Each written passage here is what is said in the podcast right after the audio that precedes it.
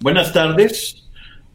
Buenas tardes, gente. Como siempre, estos primeros segundos son para que los que recién se empiecen a conectar, ¿verdad? Compartan ahí en sus páginas, en sus redes. ¿Por qué? ¿Por qué? Pues porque queremos irnos superando, ¿verdad? Pues la vez pasada tuvimos un promedio como entre, híjole, que...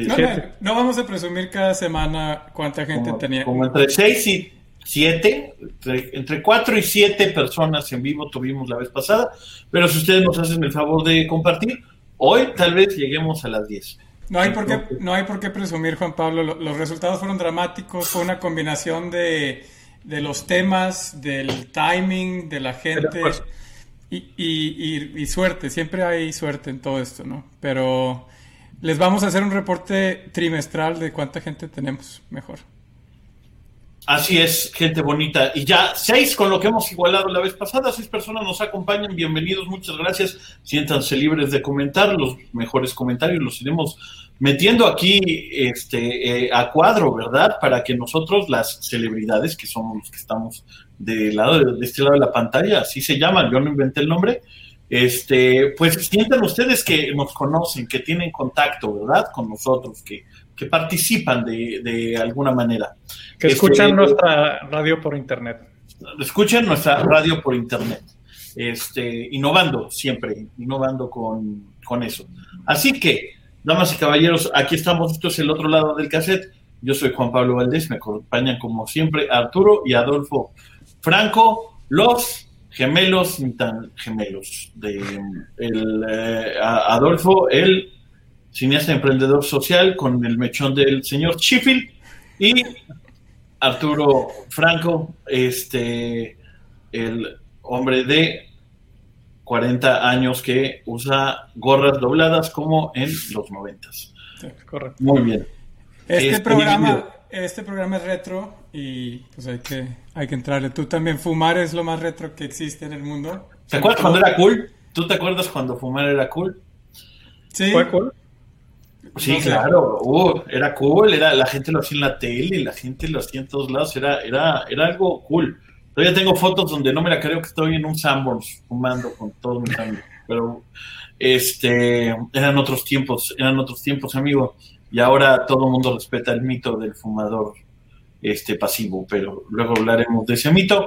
Este, bienvenidos, nos espera un gran programa y empezaremos así como la vez pasada, empezamos hablando un poco sobre Adolfo para que conozcan un poco la historia. Este es el turno de Arturo, para que ustedes digan, ¿quién, quién, es, ¿quién es Arturo? ¿Por qué está ahí? ¿Qué hace ahí? Bueno, Arturo está aquí, ¿por qué? Porque se lo ha ganado. ¿Cómo? Siendo mi amigo. Es la única razón por la cual está aquí. Este, pero lo conozco yo hace más de 20 años en el TEC de, Monterrey, originario de Torreón, el, segundo de tres hermanos, ¿verdad? Este, por unos minutos fue el segundo. ¿Por cinco segundos o minutos? ¿Cuánto, Cinco hermanos. Te faltaron Mónica y Brent. Claro, claro, estaba yo pensando únicamente, digamos, en, de los mismos padres, ¿verdad? Pero, este, Mónica Brenda, entonces ya no es el segundo, es, o sea, ya estamos llegando como al cuarto, entonces, este, bueno, Mónica Brenda, no es que ustedes no sean importantes, discúlpenme eso, simplemente no, son importantes, o sea, para mí, pero son importantes para el mundo. Este, no es cierto, les mando un, un saludote. Y él decide estudiar economía en el TEC de Monterrey. ¿Por qué decidiste estudiar economía, Arturo? La verdad, eh, porque era una carrera que tenías que irte a Monterrey, no, no, no estaba completa en Torreón y, la verdad quería vivir la experiencia de estar en, otra ciudad. En una ciudad. En otra, en otra ciudad eh, por un tiempo. Eh, y eh, eh, me, influyó mucho un libro eh, que, que, encontré en, la prepa, que escribió un economista mexicano de los, de los de la vieja, vieja guardia, que se llama Jesús Silva Herzog. o sea, no, el, no Márquez, el que escribe ahorita en Reforma, ni su papá, que fue secretario de algo, no sé, durante el sexenio salinista, sino el abuelo, que también fue eh, funcionario público. Y el libro se llamaba eh, A un joven economista mexicano. ¿Y ahora cómo se este, llama?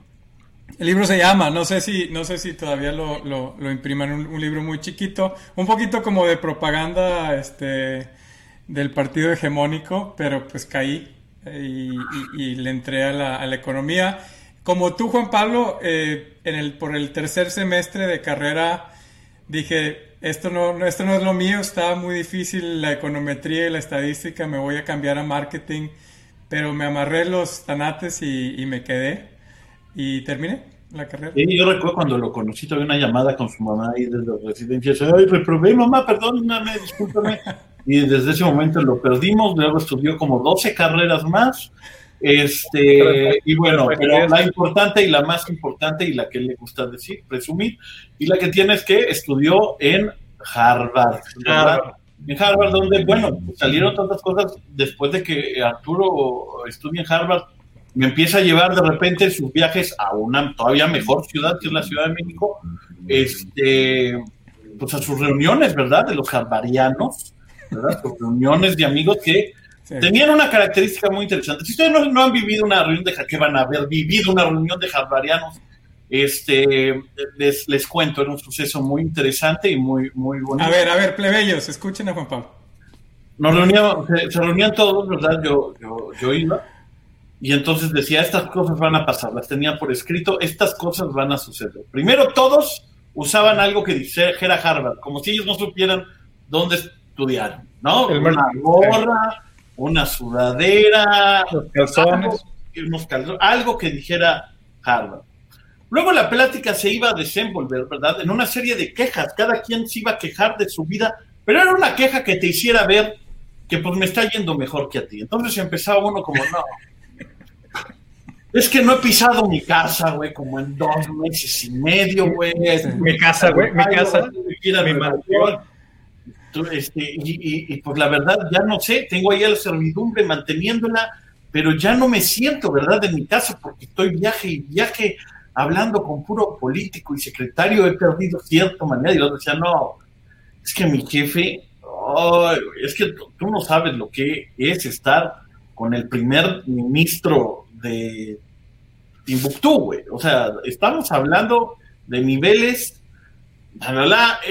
y entonces, por ahí en algún momento en la conversación, lo siguiente que iba a pasar es que iba a llegar el momento de cantar el himno de Harvard. Era una cosa que tenía que hacer todo. Güey, pero, pero entónalo bien, ¿eh? Todo el mundo se, se ponía de pie todo el mundo estiraba su, puño, así como los Pumas, hagan de, hagan de cuenta, pero un poquito más abajo, porque el de los Pumas es así, pero es porque pues básicamente vienen del, del Metrobús, entonces ahí es, acá. Pero este era un poquito más acá e iba así. entonces, perdón, el himno de Harvard va así. Somos mejores que los demás, mejores que los demás, mejores que los demás terminaba entonces, ¿verdad? Este uno hermoso, se congratulaban todos, ¿verdad? Congratulatos, se felicitaban, ¿verdad? Se abrazaban, qué chido que somos de Harvard. Seguía entonces la conversación y entonces iba a llegar en algún momento alguna palabra rebuscada. Esto era a fuerza. Yo, ustedes saben que soy mago. Ah, yo no era como el mago, estaban hablando cuando yo dije que soy mago. Ah, también conocí un prestidigitador ¿verdad? En España, que una vez nos sorprendió con su suerte, ¿no? Con, sus dígitos, me, una, una, dicotomía, ¿verdad? De emociones que sentíamos ahí cuando iba llegando ante la sorpresa de tan virtual habilidad, tan virtuosa habilidad. Y entonces, a mí me tocó, y yo siempre iba a estas reuniones. Recuerdo una muy bien, donde Raúl, ¿verdad? Raúl, amigo de, de, Un abrazo, un gran abrazo. un gran abrazo a Raúl.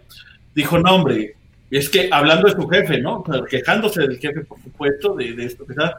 Y de esto es una verdadera satrapía, dijo, una satrapía, recuerdo la palabra. Nadie dijo nada. Nadie dijo nada. Entonces dejé pasar un tiempo, ¿no? Un tiempo considerable para hacer lo que en la comida llamamos un callback. Y entonces alguien dijo, está muy buena la, la tortilla española, porque estaban obviamente comiendo este, de botana, ¿no? En lugar de, no, que van a comer sabritones, güey, o algo así, no, no, no, una tortilla española, ¿verdad? Y yo dije, no, hombre, sí, es una satrapía. Y entonces, y Raúl volteó y me dijo, ¿te gustó la palabra así? Y me, y y dice, ¿sabes lo que significa Y yo? Evidentemente no. Dice, pues mira, le dije, no, no me digas nada, no, no me expliques. Que alguien más de los que esté aquí me diga qué es, porque pues yo supongo que todos los demás la entendieron.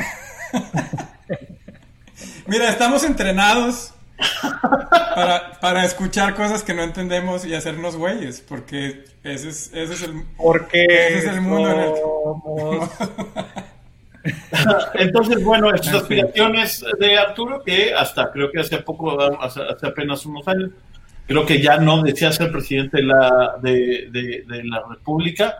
Eh, Perdón, A ver, a ver, no. Sí cabe destacar que Arturo ya no solo es exalumno de Harvard, sino llegó a ser consejero de la, de la prestigiosa escuela Kennedy de gobierno, lo cual creo que es el primer mexicano, ¿no? Que está en ese consejo. Entonces, eso sí hay que aplaudírselo porque ahora es mejor que los mejores que los demás. Es mejor que mejor que los demás. Y no, lleva mucho camino. Fuiste, tú, tú ocupaste un puesto, me parece, en el Foro Económico Mundial, que es, era cuál, no lo quiero decir mal, como director para América Latina, director adjunto para América Latina. director de Fondo para América Latina en el Foro Económico Mundial. Y tienes como ocho maestrías más, o cuántas eh, es este, cuántas son? Son tres en total. tres. No te, no te da pena tres, güey. Yo te juro güey. que estabas en, en seis, güey, pero tres. Tres. Pero bueno. ¿Qué, qué- qué faltó? ¿Faltó motivación? ¿Faltó este algún incentivo? No sé qué, qué pasó ahí. Pero bueno, pues era, eras el único que podía llegar a las, a las cinco de nosotros. Y es que con, una, con una ventaja de tres o hasta de cuatro, cualquiera te alcanza, güey, ¿no? Claro, Sí. Claro, entonces, pues bueno, ahí quedó. Y entonces, este, bueno, en has, has trabajado también como, como asesor. Yo les voy a ser sincero, nunca, nunca desde que salimos de la universidad he entendido bien o sabido bien a qué se dedica.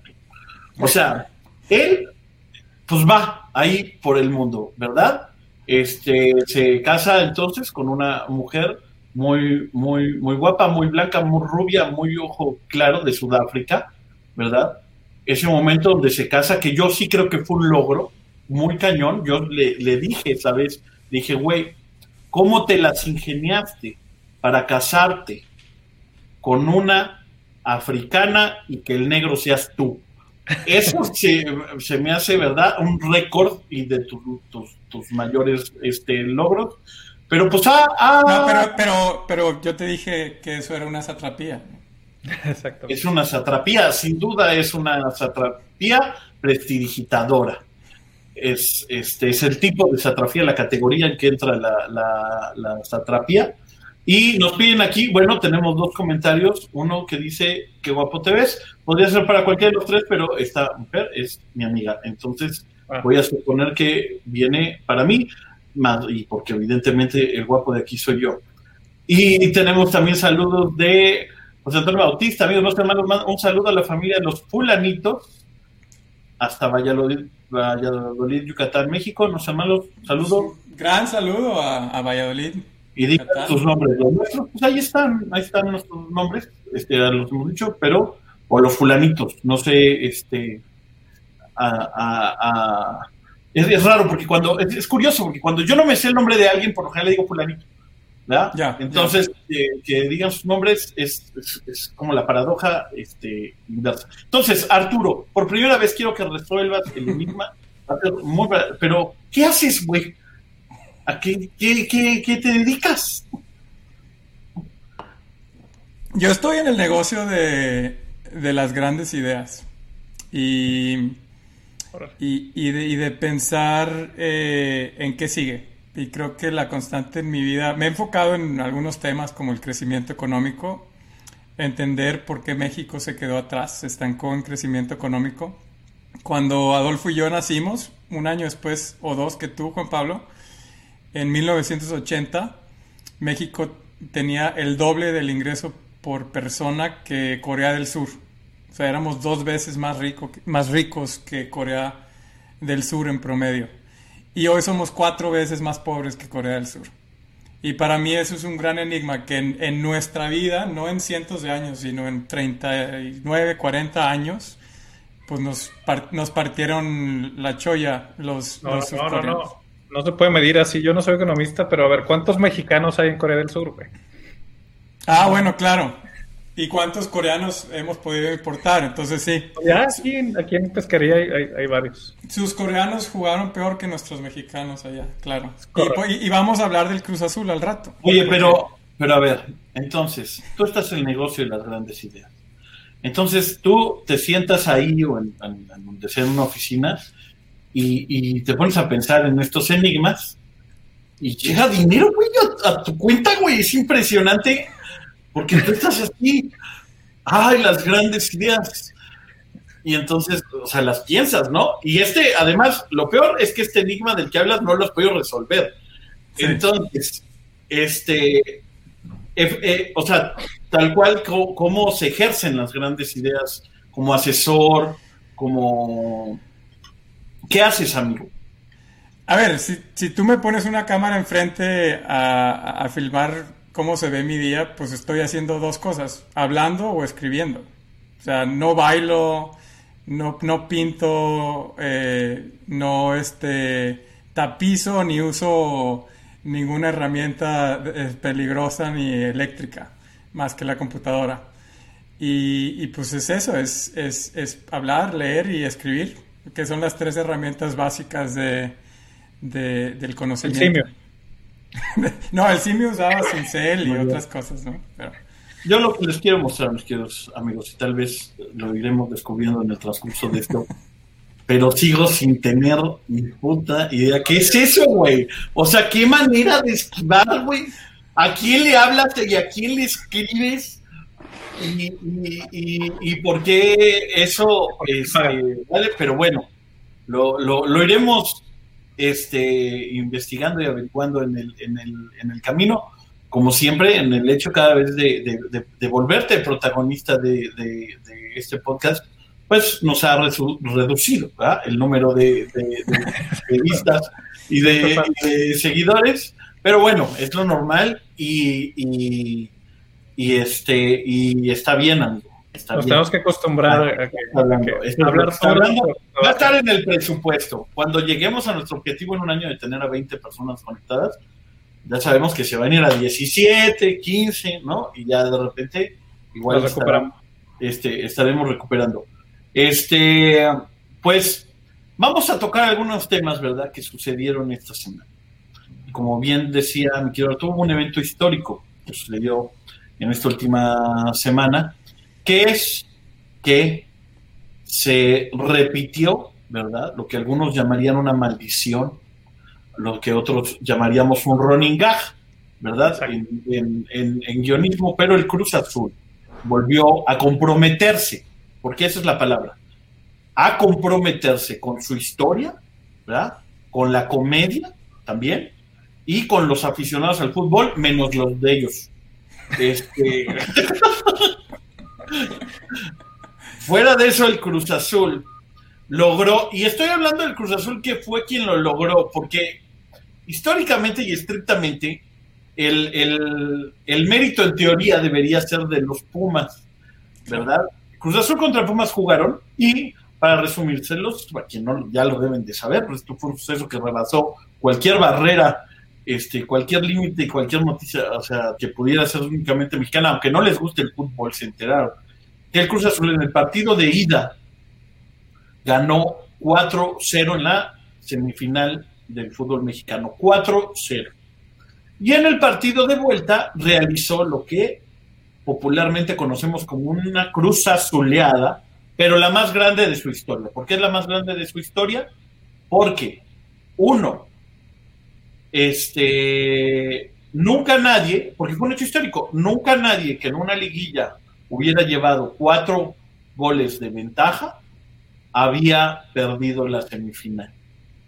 Le habían remontado el marcador. Pero lo logró. Ahora, dirán que lo logró Pumas. No lo, lo logró Pumas. Porque en la historia, en el tiempo, puede que la gente se le olvide quién fue quien hizo la remontada, pero no se les va a olvidar que fue el Cruz Azul quien perdió, ¿no? Completamente de acuerdo. Yo creo que el valor de la marca es importante. A ver, yo, ¿tú comprarías una Mac que no tenga la manzanita? Yo creo que no. O sea, yo, yo creo que la marca vale más que, que, que ahorita que los jugadores. Este, y creo que si estás comprometido con tu marca, tienes que, que pues, eh, hacerle justicia. Y no, y me imagino, me imagino a los directivos preocupadísimos porque, porque metieron cuatro goles. ¿Cómo le vamos a hacer esta vez? O sea, yo creo, yo creo que tuvieron que, que, que, hacer una reunión de emergencia. O entrenar para, para recibir tantos goles. Porque no, no podían ni siquiera perder por default. No. Porque, porque son tres goles, ¿no? 2-0, ¿no? Sí, ¿Dos? Sí, no, sí, pero, o sea, no, no, no, si, si no se presentaban al partido, hubieran perdido por reglamento 3-0, con lo cual hubieran avanzado, ¿verdad? A la final. Entonces, fue peor, o sea, jugaron peor que, que si no hubiera jugado. No sé cómo funciona eso. ¿No? Es como cuando ves tu cuenta de banco, ¿sabes? Cuando tenías así como menos 20 pesos. Dijera Luis y en una rutina muy famosa que tienes menos 10, menos, dice, güey, no me alcanza ni para lo gratis, decía Luis y porque tengo menos 10, ¿no? Este, y es como, cómo, cómo, cómo, cómo pasó, cómo sucedió, cómo sucedió eso. No, eh, eh, hicieron un esfuerzo, porque primero quitaron a su portero titular, lo cual, pues se ha criticado, pero pues es que si no, ¿cómo, cómo perdían? ¿O cómo le hago para perderlo? ¿No? Los quitaron, no metieron a su portero titular, que porque le dolía el de Dominique, y entonces, ay, pues que descanse para la final, ¿no? Da, confiadones y todo, y ambos, sácatelas.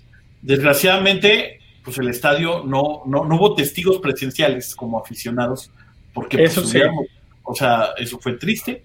Este, hubiéramos gustado ver los rostros de frustración, los llantos, todo eso que, que, que aúna, ¿verdad? A un dramatismo que en un guion no te la creen. Es como, no manches, otra vez, otra vez, o sea, ya vi Hangover 3, güey. O sea, ¿cómo que otra vez se les olvidó todo en una...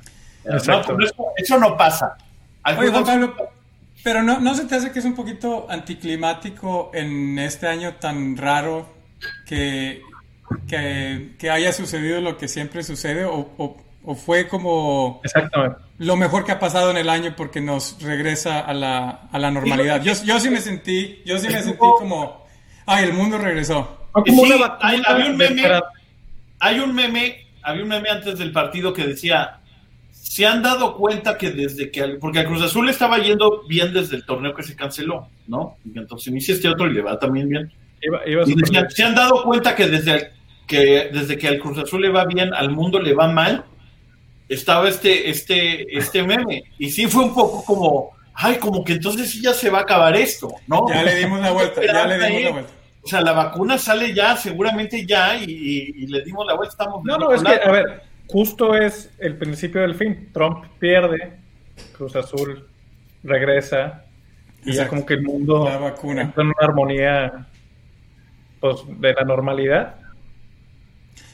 Y, y, la afición, como, como, pues hay gente que ya está tirando la camiseta, porque todos los años, cada vez que pierde Cruz Azul salen los, como, ¿cómo se llaman? Cruz Azuleños, Cruz Azulistas, como, como les digan. Los, los, chemos, ¿no? Los chemos. Y dicen, hasta aquí, hasta aquí llegué. O sea, ya esta es la última vez que, que, que me la haces. Y luego se vuelven a poner la camiseta. ¿Tú crees que esta sea la última vez? No, no, yo creo que, yo creo que no. O sea, yo creo que es parte de el equipo que hayas este, escogido, ¿verdad? Que te ha tocado, porque pues a veces no es una elección, pues depende de, a quién le iban tus papás, de dónde naciste o, tu orientación sexual, aparentemente, en el caso de los americanistas. Pero este, depende de muchas cosas que muchas veces no son tu, decisión. Yo escuché comentarios como, bueno, pues desde que, que vengan los memes, que vengan ya las burlas, este, y pues otra vez el próximo año será el bueno. Oye, Juan Pablo, tú tienes en, en algunos sets de comedia que, que te he escuchado eh, menciones, digo, todo, todo comediante este, tiene como la, la fruta ahí servida con el Cruz Azul, porque pues es fácil hacer un chiste, pero ¿estabas preocupado? ¿Tenías que volver a...? Sí, digo, son, son dos rutinas, son, son clásicos, más, más una que es, este, es la lista de Hitler, que, este, que vaya, pues es, es una rutina icónica mía de quien, quien me sigue y todo, es, es, es este, una rutina que me gusta mucho eh, donde hago este chiste de que si Hitler hubiera dicho, este, me voy a chingar a todos los toreros, toda la gente en contra de los toreros hubiera dicho Heil Hitler. Si Hitler hubiera dicho, me voy a chingar a todos los Ubers, todos los taxistas dirían Heil Hitler. Si Hitler hubiera dicho, me voy a chingar a todos los campeones de primera división, todo el Cruz Azul estaría Heil Hitler, ¿no? Este, y el otro es un chiste que a mí me gusta mucho, que surgió con ustedes, en, surgió en Monterrey en una plática, veníamos del temblor este, de, del 2017. Y entonces yo digo, hay varias cosas que nos dejó el temblor, varias lecciones, pero una de ellas es que hay que seguir las reglas. Hay que seguir las reglas, porque antes, o sea, si comparamos el del 2017 con el 85, pues no hay comparación. Estamos hablando de cientos de miles de muertos contra cientos de muertos. Estamos hablando de miles de edificios que se cayeron contra decenas de edificios que se cayeron. No hay comparación y es porque aprendimos algo, ¿no? Empezamos a seguir reglas. Quien no las siguió, se abrió una investigación, por qué se cayeron los edificios que se cayeron, hubo corrupción, hubo mal uso de suelo. Pero hubo ciertos edificios, y los pueden ver en algunos videos, que se ve que aguantan todo el temblor, ¿no? Termina el temblor la gente del edificio ya había desalojado el edificio, pasaron cinco, en cinco horas en algunos casos, y se quedaron viendo su edificio así de guay. Ya chingamos. Aguantó, güey. Nuestro edificio aguantó, güey. temblor nos la peló, güey. Nos la peló, nos la peló, nos la peló. Chucky Lozano el profe Osorio. ¿Y dónde está? ¿Y dónde está ese temblor que no sé? Madre, que cae el edificio. Ahorrense la investigación. Esos edificios estaban construidos con cementos, Cruz Azul. Es correcto. Sí, es un chiste que me gusta mucho. Cabe, destacar, que, cabe destacar que Juan Pablo eh, es, es un aficionado a la comedia este, y algún día será, será profesional. Sí, me, encantaría, este, no sé, que un día, que un día lo hagas, este, enfrente de gente. Enfrente de gente. Porque mira, bien, cuatro, chistes buenos. Cuatro, nos están viendo hoy cuatro. Síganme en, mis redes. Que sigan los éxitos. Que sigan, que sigan los, éxitos. Pero sí, el Cruz Azul se ha vuelto ya parte, ¿verdad? De nuestra cultura, de nuestro, o sea, es un, es una palabra ya que, yo creo que así como Cantinflar eventualmente la Real Academia debería empezar a, incorporarla, ¿verdad? Porque ya pertenece al, vaya, ya pertenece a, al vocabulario mexicano. vocabulario mexicano. Todo el mundo entiende cuando alguien dice, güey, la Cruz Azul León. Así es. Todo, todo mundo lo entiende. Saludos a Jorge Rangel, nos está escribiendo, mi primo los memes son lo mejor del fútbol. No sea lo mejor, pero sin duda es lo mejor por fútbol. Y es el fútbol, es chido. O sea, dijera un, amigo, y lo cito, de las cosas que no importan en la vida, la más importante es el fútbol. Este, muy bien. Pues. Esa alarma, esa alarma es cambio de tema, ¿no? Esa alarma es, la de cambio de tema. Exacto. Ah, pero justo a tiempo no, nos habla, es, estamos con, gente profesional que produce todo esto, ¿verdad? Este, estos, estos foros, disculparán la cocina atrás, pero me, me unos días a Cuernavaca, entonces, pues eso, eso es lo que hay. Este, pero es un cambio de tema, sí, pero vamos a hablar de una especie de cruz azuleada, ¿verdad? Una pifia, una cosa que sucedió en la semana que tiene que ver con la Secretaría de Cultura. Este, si ustedes no se enteraron, no voy a hablar de un, no a hablar de un libro, güey, otra vez, porque... No, nunca, nunca. Porque para, eso, Arturo debería yo de entrada de leer. Este, entonces, este, no va a pasar, no va a pasar. Este, no sé si habrán notado, pero bueno, dentro de las redes la semana pasada se difundió un hashtag, ¿verdad? Este, desactiva Frausto. Esto tiene que ver con algo que sucedió en un, en una, en un Zoom, ¿verdad? En una, en una junta virtual como la que ya estamos pues, muchos acostumbrados durante esta pandemia. Esta, esta junta virtual eh, tiene que ver con la Secretaría de Cultura y 11 representantes de colectivos mexicanos, ¿no? Entonces, estaban en la junta hablando sobre lo que iba a ser el Congreso de Cultura Nacional, el Congreso Nacional de, de Cultura, este, a llevarse a cabo, con uno de los temas principales, porque el objetivo de los colectivos era darle más seguridad laboral a la gente que se dedica a la cultura y a las artes en México, que tuvieran, este, vaya, seguro social, que tuvieran este, algunos beneficios. Había promesas que se habían hecho en el 2019, este, que no se pudieron llevar a cabo, este, o no se habían llevado a cabo, y pues también estaban preocupados los colectivos por estas cosas que se habían firmado. Entonces, en algún momento, ante alguna de, las preguntas, porque hubo un cambio ahí raro, donde sacaron a alguien, me parece, de los colectivos, a, uno de los colectivos, y se integró un, un, colectivo que representado por una persona llamada Pablo Rafael. Este, cuando cuestionan a la Secretaría de Cultura por qué pasó esto, este, la representante que estaba ahí de la Secretaría de Cultura les quiere compartir un documento o algo así para mostrarles esto. Y a la hora de compartir su pantalla, se, lo primero que vemos en pantalla es su chat de WhatsApp, su WhatsApp este, de escritorio. Y el chat que está abierto es un chat con el nombre de desactivación colectivos.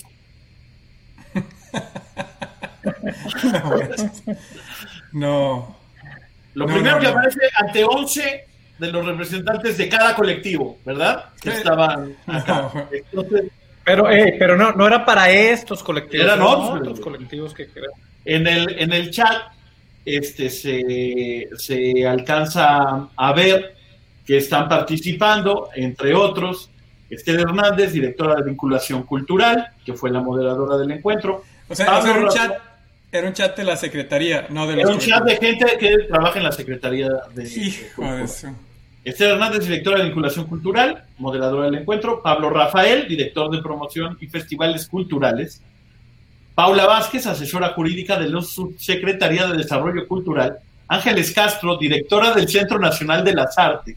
Alejandra Chávez y Marta Bremans, directoras de la Subsecretaría de Desarrollo Cultural.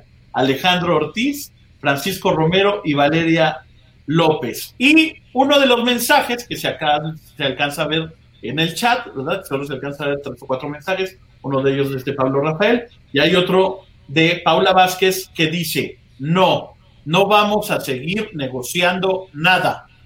Entonces, el momento, ¿verdad?, en el que sucedió esto, pocos guionistas lo hubieran podido este, entender como creíble. Es la de los chats yo que doy, doy clases de guionismo, a mí llega alguien y le digo, güey, qué manera tan fácil de resolver esto.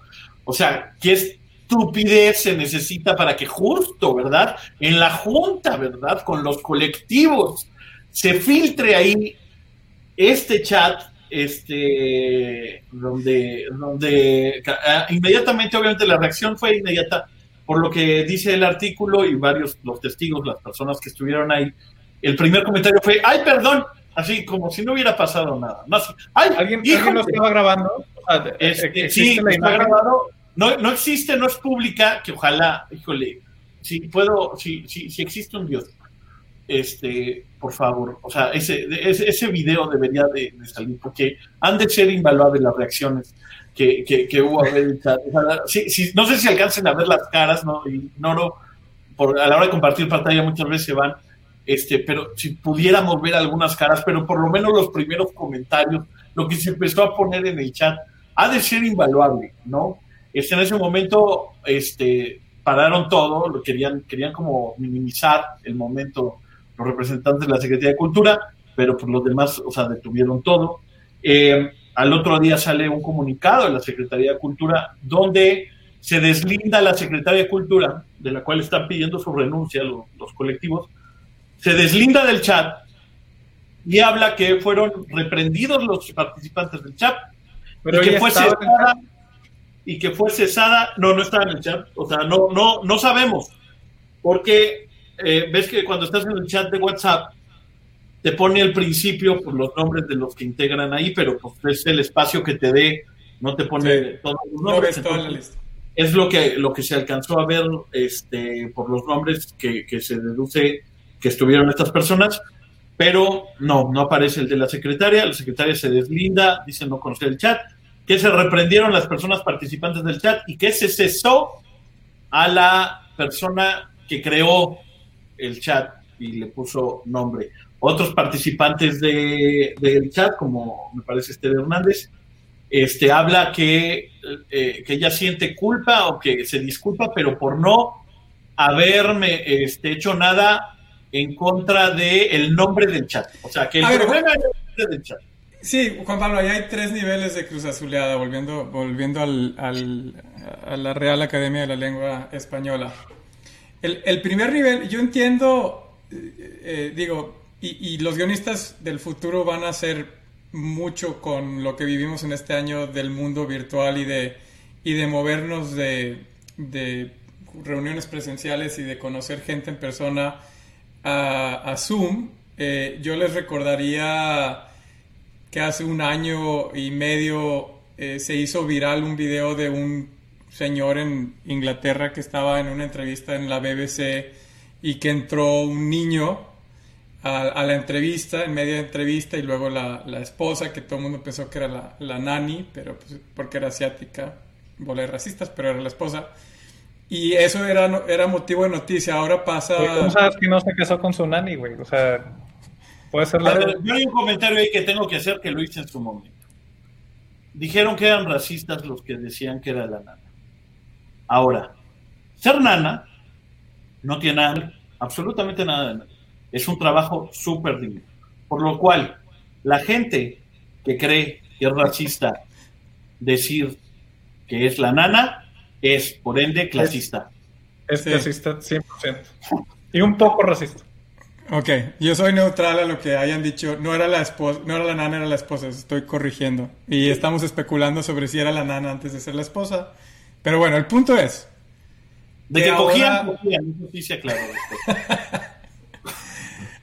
Digo, ahora eso pasa todos los días. Hoy, hoy me pasó en una llamada de Zoom que un niño está llorando. Y, eh, este, entonces, creo que hemos avanzado mucho como sociedad, en el mundo en general, eh, a tener este tipo de, de- de pifias y de errores. Claro que nos, nos tenemos que hacer mejores para que no nos pasen. Pero yo creo que el gran... Entonces, el primer error eh, es, es parte de lo que estamos viviendo ahorita. Seguro va a haber una película de terror en el futuro de como un fantasma que te jode tus llamadas de Zoom. O sea, como va a ser como entre Sí. terror y de comedia, ¿no? No sé, que bueno. llamadas de Zoom y te- te- Un espíritu que te... que te- ¿no? sí. pero Como segundo, te- o sea, Yo, yo entiendo que cuando estás en un equipo de trabajo y tienes varios objetivos, en el caso del gobierno, pues normalmente están tratando de avanzar una agenda, normalmente es el Plan Nacional de Desarrollo o una madre de esas. Le pongas el nombre a tu chat del objetivo en el que están trabajando todos, ¿verdad? O sea, el objetivo es mejorar la cultura o productividad o lo que sea, ¿no? Pero ponerle el nombre del chat a desaparecer a los colectivos se me hace que es como un gran, gran error, ¿no? O sea, poner En un chat... ejercicio de, de brutal transparencia, vamos a decir nombres de chats nuestros, reales. Ok, vamos a hacerlo. Paz, paz. Pero son- los míos son muy aburridos. güey. No, no, no tengo. Tengo uno que se llama Perú no te acabes. Que es de- del Foro Económico Mundial en Perú, del grupo que se hizo cuando fuimos a Perú. Sigues, Arturo. Yo tengo uno de, de, de trabajo. Espérate, yo tengo uno que se llama... no, no, no. El primero que veas. Los, los, así se llaman, los Frosted Flake, Frosted Flake fans, para que vean que no, Frosted Flake fans. Y ese trabajo. Los fans de los Frost, de los Frost Flakes, ¿cómo se, de los del Tigre Toño, güey, ¿cómo se llaman en Es español? correcto. ¿Tú, Juan?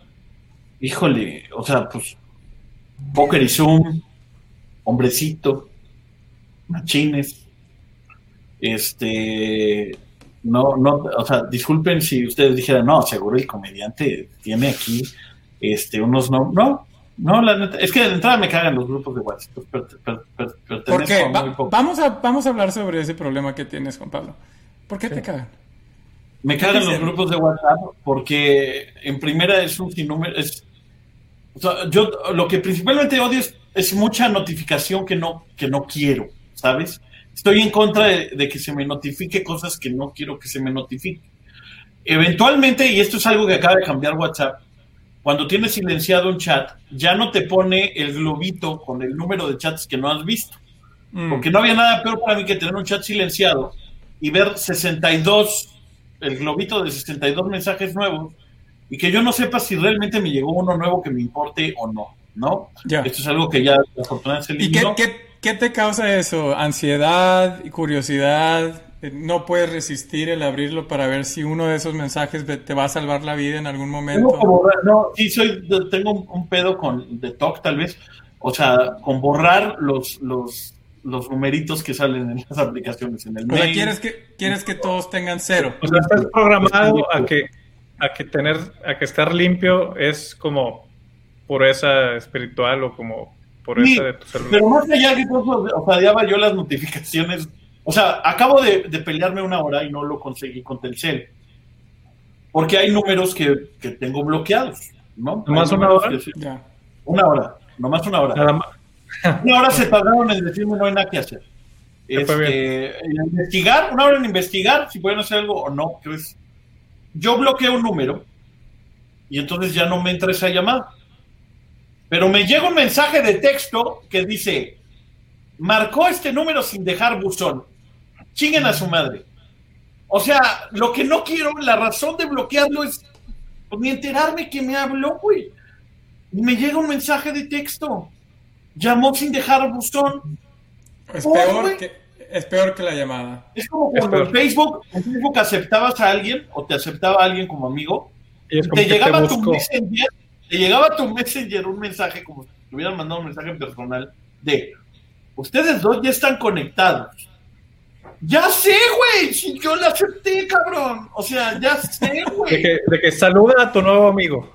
Sí, sí, sí, no, no, no, no, no. Eso, bueno, No, pero sabes que No sí hay un, hay un, hay un fenómeno eh, psicológico muy interesante. Bueno, vamos a... ¿Cuántos hay? ¿Cuatro conectados? Los voy a bajar a dos. lo lograste, ya lo Si me lo permite. Ya, ok, ya, nada más. de- y todavía no empieza. Muy bien. Eh, que viene, que viene de cuando, de, cuan- de, de nuestros ancestros, de cuando éramos, este, de cuando vivíamos en las cuevas.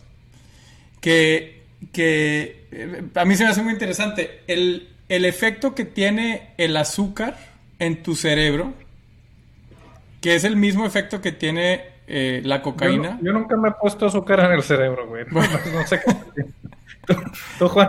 Hay prácticas que no, o sea, entiendo a alguien que acostumbre a hacer eso, que tal vez alguna vez se haya confundido, que no tanto, porque un experto debería saber reconocer, ¿no? Que era azúcar, pero igual la pura, por la anécdota. digo. La maña, la maña. No, el efecto que tiene el, azúcar, co- consumir azúcar en el cerebro, cuando hacen un mapeo de, de qué partes del cerebro se encienden, es Ajá. exactamente, es exactamente el mismo de que cuando recibes un mensaje en tu teléfono. Pero ¿cómo, O sea- cómo haces una limonada con mensajes del teléfono, güey?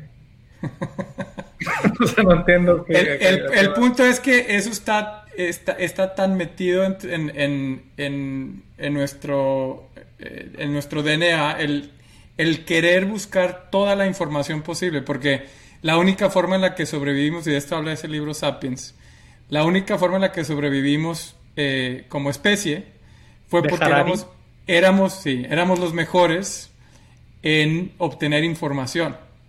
Entonces se quedó en nuestra, en nuestra construcción mental eh, una, una especie como de adicción tan fuerte como la que puedes tener por el azúcar o por la cocaína a la información.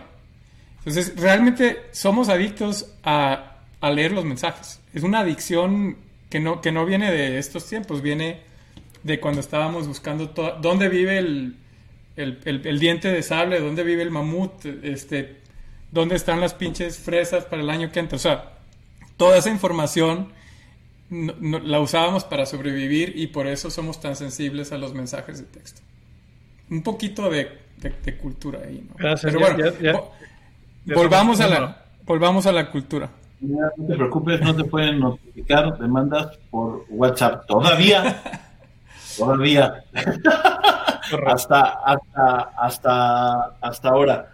¿Y qué clase de, ser iluminado eres tú, Arturo? ¿Qué clase de, en qué nirvana te encuentras? Porque no contestas luego mis mensajes, cabrón. Entonces me sorprende un chingo que después de este choro, no, tú, tú ya te, lograste liberar de, de, esa adicción. Pues tengo un truco muy bueno, güey, que es voltear el teléfono así, hacia abajo, pues toma, toma un montón de tiempo entender que si lo, que si lo pones así hacia abajo, eh, no he desarrollado la habilidad de leer los mensajes por atrás del teléfono. Entonces, la tecnología es algo maravilloso. Es, que es, un maravilloso. Es un hack. fíjate que mi hermano, mi hermano logró durante un año completo este, eliminar el WhatsApp. O sea, lo borró.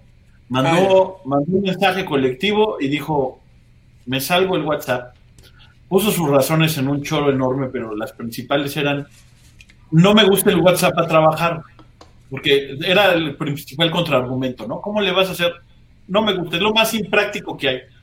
Y tiene razón, dice, si, te mandan un correo, pues viene ahí de qué se trata el correo. Hay una cadena de correos que tiene que ver exactamente con el tema y se trata sobre eso. En el grupo de WhatsApp pues, tenemos eso, alguien cuenta un chiste, alguien manda un meme, alguien pone sus stickers, se, vuelve ahí.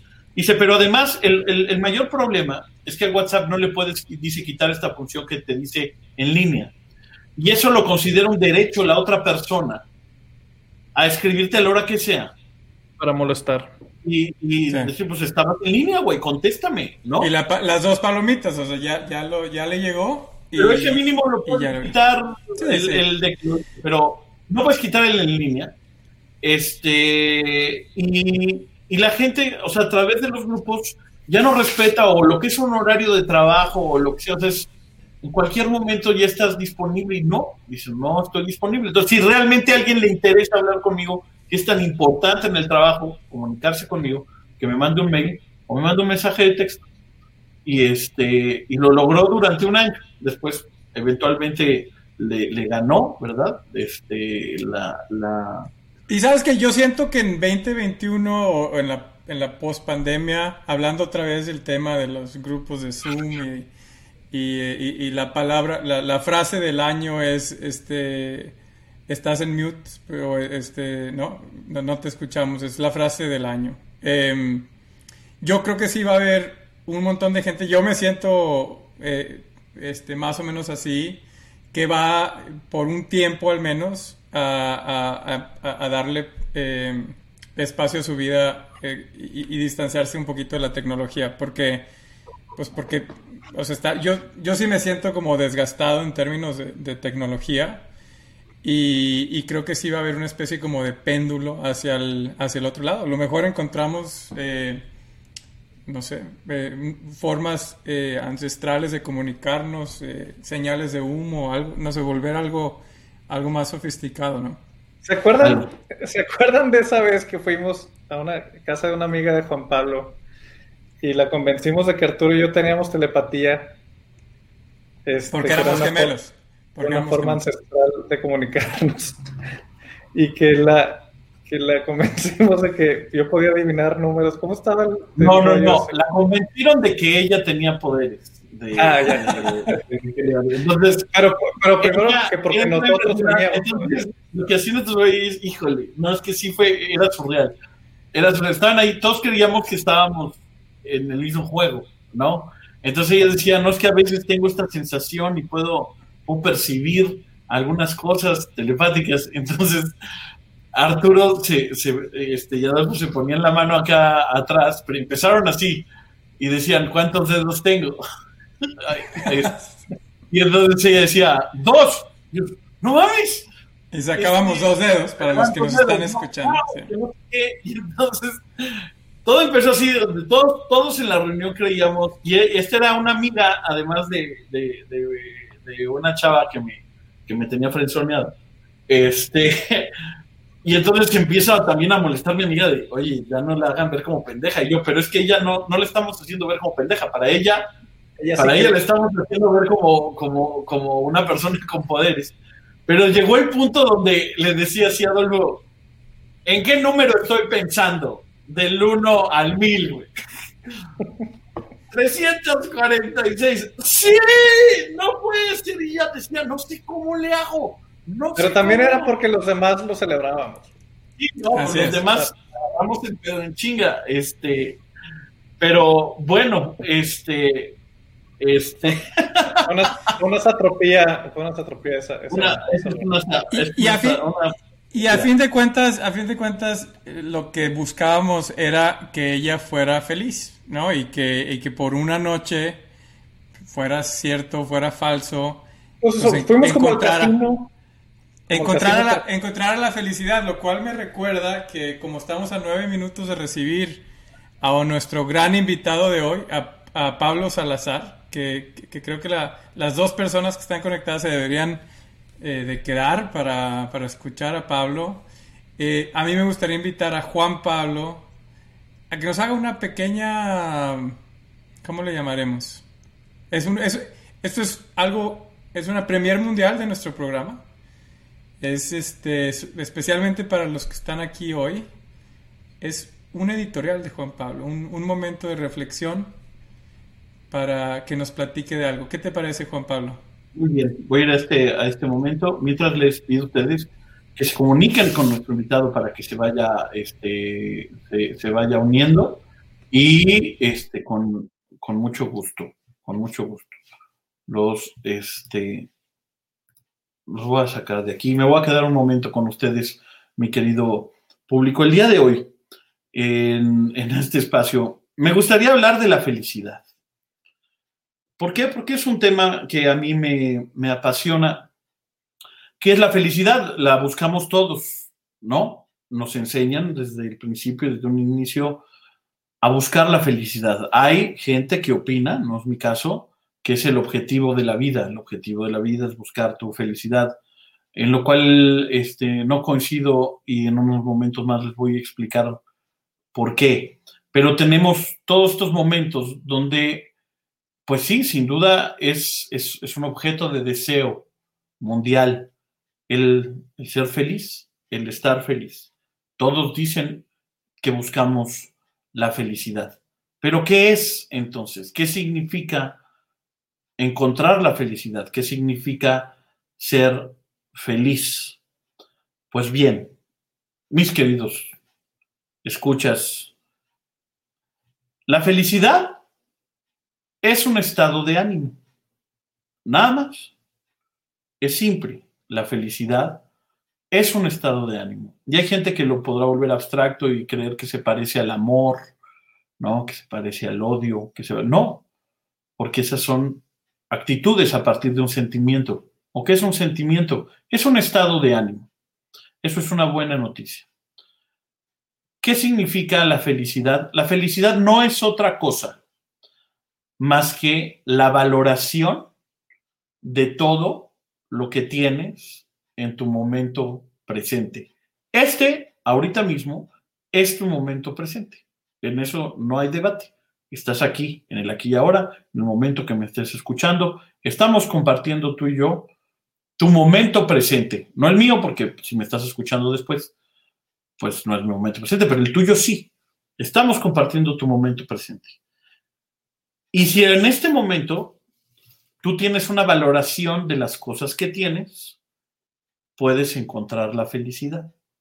Lo vamos a explicar y lo vamos a entender más, más fácil si entendemos qué es la infelicidad. Cada vez que tú te has sentido infeliz, el 100% de las veces que te has sentido infeliz es porque deseas algo que no tienes. Siempre. Puede ser una persona que se fue, un objeto, algo que quieres conseguir, un trabajo, una forma de vida que no tienes ahorita. Pero el 100% de las veces que has sentido infelicidad es por desear algo que no tienes. Esto es una gran noticia, porque significa que la felicidad no solo es un estado de ánimo, sino que es una decisión que puedes tomar.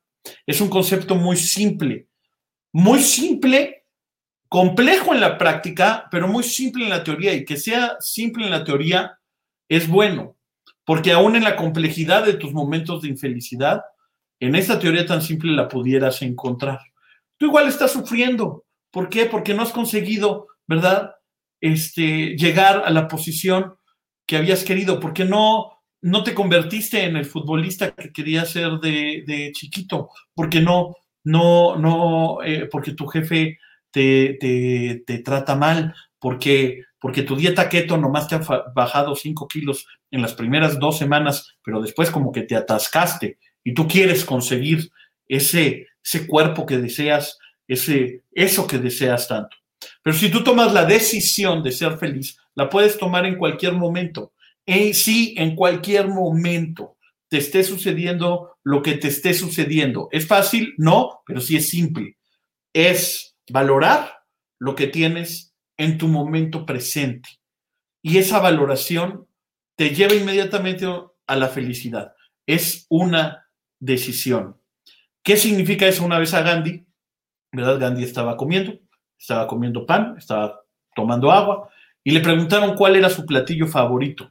A lo que Gandhi contestó, pues el pan y agua. El pan y el agua, porque pues eso es lo que estoy comiendo. ¿De qué me sirve que mi platillo favorito sea otra cosa si es lo que me estoy comiendo ahorita? Bueno, estaría disfrutando esto. Eso, si tú llevas esa práctica, cada momento que estés viviendo es el más importante de tu vida y es tu favorito. Significa que la persona favorita para ti en este momento de este mundo soy yo. Sí, soy yo ahorita. No hay nadie mejor que te pudiera estar hablando. Y no hay nada mejor para mí que estarle hablando a ustedes. La de felicidad es una decisión que pueden ustedes tomar en cualquier momento. Y los invito a que la tomen en cualquier momento. Sí. Eso es todo lo que les quería compartir el día de hoy. Regresaremos entonces. Muy, muy bonita reflexión, Juan Pablo, muy, muy completa. A mí me gusta, a mí me gusta decir que la, la distancia, la diferencia entre expectativa y realidad tiene dos nombres. Y lo único que tú puedes controlar es dónde pones tu expectativa. Y es una, es una definición que a mucha gente no le gusta porque piensan que, entonces la conclusión lógica es tenemos que tener expectativas bajas para ser felices.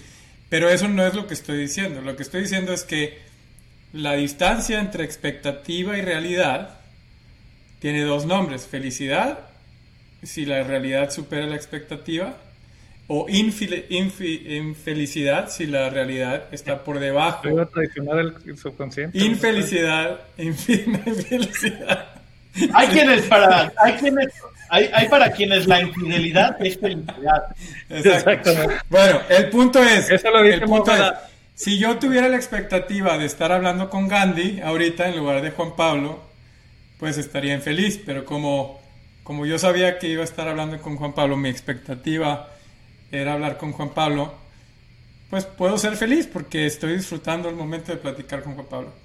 Yo creo que, yo creo que ese mensaje estaría muy bien en Venga la Alegría o en Hoy, así como, como con Andrés Legarreta a un lado.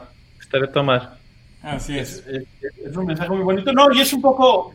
Dindy Peirón tiene una rutina, porque eso es, así la veo yo, una rutina estando, pero muy bonita, que dice: ¿Cuál es este, esta obsesión con ser el número uno? ¿Por qué tengo que ser el número uno? Es que tienes que ser el uno, tienes que ser el uno. Lo estoy parafraseando, obviamente. Dice: ¿Cuál es el problema con ser un 4, güey? Soy un 4, estoy, feliz siendo 4, güey. No tengo problemas porque tengo que ser uno, güey. El 4 está bien, güey. Aquí estamos chingón, estamos pasando a toda madre. en el 4, güey. O sea, ¿por qué, ¿por qué me presionas para entonces ser, ser el uno? Y no es mediocridad, pero no tienes otro momento más que tú. Y no eso significa que no tengas objetivos y que no tengas deseos. Además, puede ser el número uno de los números cuatro, güey. Yo cambié number one of the force. O el dos. Pero. Yo creo, que lo importante es, tener las dos cosas. O sea, es, tratar, tratar de levantarte todos los días para vivir al, máximo de tu potencial y al máximo de tu felicidad. Y, y es un balance entre lo que lo que tratas de lograr y, estar satisfecho con lo que tienes y feliz con lo que tienes enfrente ¿no? y con lo que estás viviendo. No, y algo que recarga mucho Adolfo y es, es, parte de su esencia y o sea, eh, y bueno, es una filosofía que viene desde hace mucho tiempo también, pero es disfrutar del road trip, disfrutar del camino. O sea, sí, tienes un objetivo, tienes un destino, y con destino me refiero a a la dirección en la que vas, pregúntale, si no, si, no me crees que el destino nada más es dirección, pregúntale a cualquier cartero, ¿no? ¿Cuál es el destino? La dirección, ok. Tienes una dirección, dices, voy para, voy para allá, ¿no? Pero, este, vaya, el, valorar el camino, el valorar el, el momento presente, esa es la, o sea, viene, viene la felicidad. No significa que no tengas objetivos, pero no estás frustrado porque todavía no llega o no es hasta que lo consigas seré feliz, ¿no? Así es. Y alguien que ha estado en un road trip que, que yo espero que en cualquier momento se incorpore el buen Pablo Salazar y no he visto mi teléfono porque lo volteé precisamente por el truco que les el hack tecnológico que les platicaba de cómo dejar de ver eh, los mensajes de manera adictiva es que Juan es que Pablo Pablo Salazar ha estado en un viaje, yo creo que durante las últimas tres semanas, debe ser, dos, dos o tres semanas, em, que ha estado eh, publicando por, por Facebook, eh, muy interesante por, por Estados Unidos y, creo que le puede dar una, una perspectiva importante y, vamos a platicar con él un poquito de, de esa experiencia, de qué anda haciendo creo que manejó desde Texas hasta Florida, no sé por dónde ande ahora. La última vez que, vi algo de él estaba en Miami. Y este. Y, si quieren, eh, lo que puedo hacer es empezar a platicarles del buen Pablo, un, un tipazo, alguien que también tiene muy, muy eh, profundas y muy serias reflexiones sobre la vida y sobre la felicidad. A lo mejor nos puede compartir. Está aquí mi querido Pablo, entonces antes que eso, pues vamos a meterlo aquí y vamos, este, vamos a saludarlo. Aquí está. Mira, ¿estás en una casa de campaña por ahí o qué? ¿Estás, estás afuera? Estoy en mi cuarto, este, intentando diferentes sistemas de lighting. Creo que este funcionó más o menos. Déjame continuar, este, dame un segundo. Le prendo a luz general. cuando dijiste que iba a, haber como actividad paranormal en los Zooms en los. Este, antes em, eh, no está tan lejos. Y, tanto que me criticaron por el tema de, los ovnis la vez pasada y, y, el, y el presidente Obama contestó una pregunta en, en una entrevista en la misma semana. Entonces, Obama y yo estamos conectados en, el tema de los... Por el, por el Pantone, están conectados por el Pantone. A ver. Además. Arturo, eh, presenta a Pablo, por favor. Sí. no, está muy agresiva la luz atrás. estábamos mejor cuando estábamos peor, así decía la raza. Estaba bien la, estaba bien la luz. Eh, bueno, Pablo, Pablo... Eh, a ver, le subo la intensidad a mi aro de luz. Muy bien. Excelente. Buen logotipo. ¿Y desde dónde, desde dónde eh, nos, nos, nos, desde dónde te conectas, Pablo? ¿Dónde desde andas? del norte regresé ayer, ya estoy en casa. Ok. Sí, me voy mañana. Después de un buen road trip, ¿no? Hablábamos de un road trip. Sí, tuve la fortuna de participar en un road trip organizado por mí de 24 días por el sureste americano. Eh, es una ruta que yo he hecho anteriormente dos veces, esta es la tercera vez que la recorrí, con algunas variantes, pero que empieza en Texas y termina en, Florida.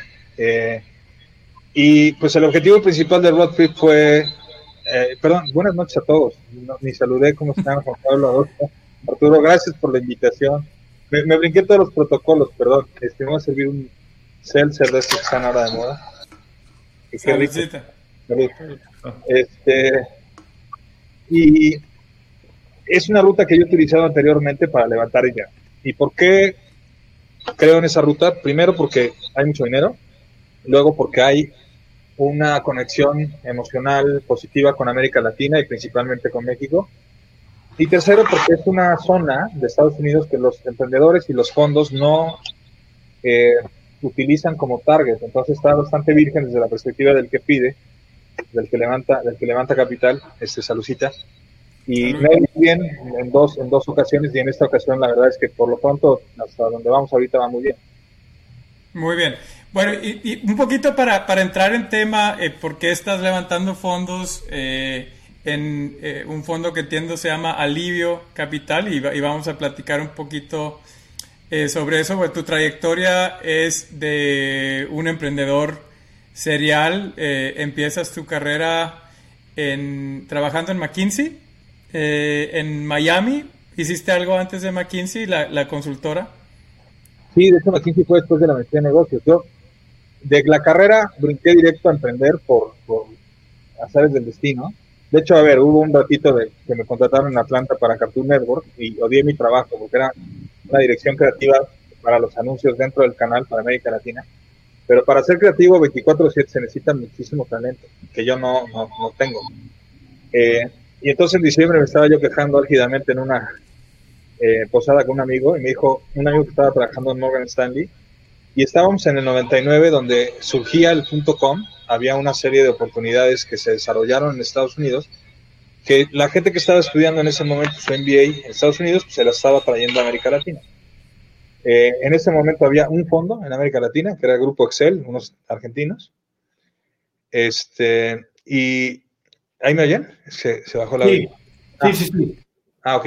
Eh, y me invitó este amigo, me dijo, oye, nosotros necesitamos a alguien de marketing, tú se ve que eres un expertazo en marketing, pues, trabajas, en Turner, este, y al otro día estaba yo en Andrés Bello, ahí en Polanco, este, en una reunión con varias personas del banco, y, y en la llamada estaba el equipo en Argentina y el fondo. Entonces me presentaron como el gurú de marketing, que locamente no era. Eh, y me contrataron. Y a partir de enero, lo que hicimos fue lanzar Latin Stocks inicialmente en México y luego me tocó lanzarla en Estados Unidos. Y esto era una plataforma para comprar y vender acciones y productos financieros por Internet, ¿no? Muy adelantada a su tiempo, pero para mí una enorme oportunidad de participar en un equipo fundador este, de primera generación de gente que venía de banca y de consulting, que ya estaba más avanzada en su carrera, yo era el más junior, y fundar un negocio auspiciado por un fondo Excel Group que nos metió, nada más en México, 17 millones de dólares. Eh, lógicamente era más caro emprender. Luego hice algo de corporativo, tronamos como el año. Me rescató Cemex así con pincitas para una división eh, de creación de negocios en la cual estuve tres años, que fue hacer lo mismo que hice afuera, nada más que con el amparo de, de Cemex y con la cartera de Cemex y con las capacidades operativas y comerciales de Cemex. Eh, de ahí fundé otra empresa que fueron unos restaurantes que vendimos a Sodexo, que lo hice con mi esposa, que fue súper interesante todo el proceso de emprender en pareja. La verdad es que nos fue muy bien y fue una experiencia muy bonita para los dos. Y luego ya hice la maestría en negocios en, Londres con una especialización en Boston en, innovación y de ahí brinqué de consultor dos años y cachito a McKinsey. Muy bien.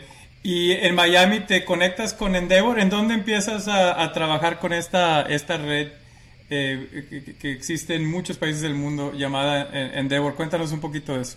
Sí, fue una conversación de gimnasio con, con un mexicano que trabaja en Goldman Sachs. ¿Tú qué hacías en el gimnasio? Pues lo que hago siempre, hacer, hacerme güey. Marketing, marketing, está. Era el gimnasio del edificio de, Miami y me dice Donato, Donato y yo teníamos siempre una plática que empezaba con los que nos fuimos de México tenemos que buscar la manera de, dar algo a México desde el extranjero. Entonces ese día, él me dijo, oye, me invitaron a una organización en México que promueve el emprendimiento y particularmente promueve la mentoría, que es pues, gente como tú y como yo, que estamos en corporativos, apoyar a emprendedores en, su toma de decisiones y en su análisis. Eso me lo dijo un miércoles, yo el viernes estaba en México y conocí al equipo de, a Fernando Fabre, que era el presidente de Endeavor en ese momento, él acababa de entrar, y pues hace 20, pues el, ¿qué fue? 2006, hace 14 años, soy mentor de Endeavor. Y sí, pues coincidió con esa época de Miami. ¿A quién se la mientas? Pues eh, en ese momento a unos atuneros de Procesa Chiapas que hacían un atún que se llama Marina Azul.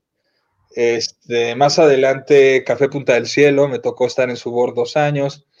Eh, un board en el que llevo pues, los mismos 14 años, que es, Doc Solution, que es una empresa de administración de documentos, eh, IPET, que es una empresa de escuela de fisioterapia. No, me han tocado muchos. Bueno, mentorear, mentorear, pues tres, tres cada semana.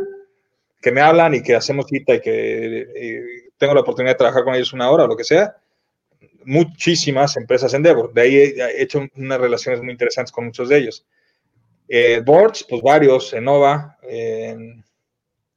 ¿quién más? Eh, ay, Grupo Fagro de aquí de Saltillo, eh, Grupo W, no, pues muchos. Y ahí te metes al tema de, liderazgo, ¿no? Yo digo, yo te conocí más bien como YL o cuando aplicaste a ser YL del Foro Económico Mundial, ¿correcto? Explica lo que es un YL para los menos informados.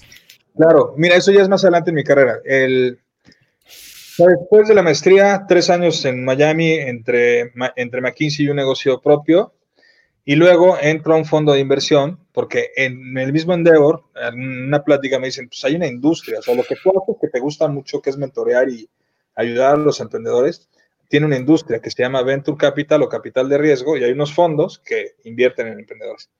Así entré a Ignea, de Ignea puse mi propio fondo, luego mi propio fondo me asocié con los argentinos y brasileños, hicimos el fondo más grande de América Latina, y en, ese, en esa época que estaba yo entre mi fondo y el fondo asociado con los argentinos, apliqué un programa del Foro Económico Mundial que se llama Young Global Leaders, que la única receta ahí es, pues tienes que estar haciendo algo interesante en tu carrera, tienes que estar, como dicen los americanos, up and coming, ¿no? Con una trayectoria positiva, con un historial interesante, y tener menos de 40.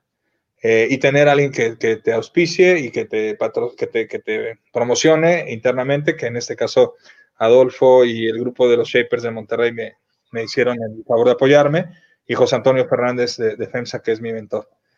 Entonces me postularon y salí agraciado hace cinco años. Ahora cumplí cinco años y ahora oficialmente ya se termina mi estadía en el foro. Y la, el objetivo de esos cinco años es, primero, pasar por un proceso de formación, entender qué es el foro, cómo funciona, asistir a los foros en diferentes partes del mundo, participar y empujar tu agenda, en mi caso, emprendimiento, innovación en América Latina, eh, participar de algunos módulos de educación en, universidades como Harvard, Stanford, IE, eh, eh, INSEAD, y proponer, ¿no? En mi caso, participo en dos grupos de agenda. El grupo de agenda propone temas para empujar a través de, las, de los canales del foro y yo participo en el de emprendimiento y en el de inversión, que son dos grupos este, pues medio antítesis, pero que a mí me funciona muy bien porque yo he estado en las dos partes de la mesa. ¿no? ¿Y qué le sacas a ese programa? O sea, ¿tú, ¿tú dirías que es un buen programa de liderazgo? Yo creo que es extraordinario. En mi caso, a ver, reforzó mi vocación hacia innovación y emprendimiento, me conectó con los mejores del planeta eh, viví, eh, en mi caso, por ejemplo, el hacer mi propio fondo, el asociarlo y hacerlo más grande, el tronarlo, el poner una empresa de cero, el hacerla eh, fondeada en una primera ronda y luego tenerla que cerrar. Y todo esto fue pues bajo el auspicio de muchas de las personas que conocí en el foro y de algunos de los programas que tomé ahí. Y por otro lado, en mi caso muy particular, pues un despertar de una vocación que tenía como en stand-by, que es el tema del servicio público, ¿no? Que para mí... Pensé que ibas a este decir del karaoke, güey. Este... No, tenías de este rato y, lo que sí pasó en el foro es que hemos hecho karaoke en lugares muy, muy extraordinarios. y, y, digo, del servicio público, o sea, el liderazgo del servicio público. Lo que pero viendo es que Pablo ha redefinido completamente el concepto de tocar fondo. Este es la persona que veo que más éxito ha tenido tocando fondo y tocando fondo cada vez que puede. Así es. Un par de veces en serio. A ver, los seres humanos identificamos el tocar fondo con un par de métricas muy claras. La parte económica, que esa es muy tangible, ¿no? En mi caso, dos veces en los últimos cuatro años, este, bancarrota. Eh, más allá de haber tronado las empresas y los fondos.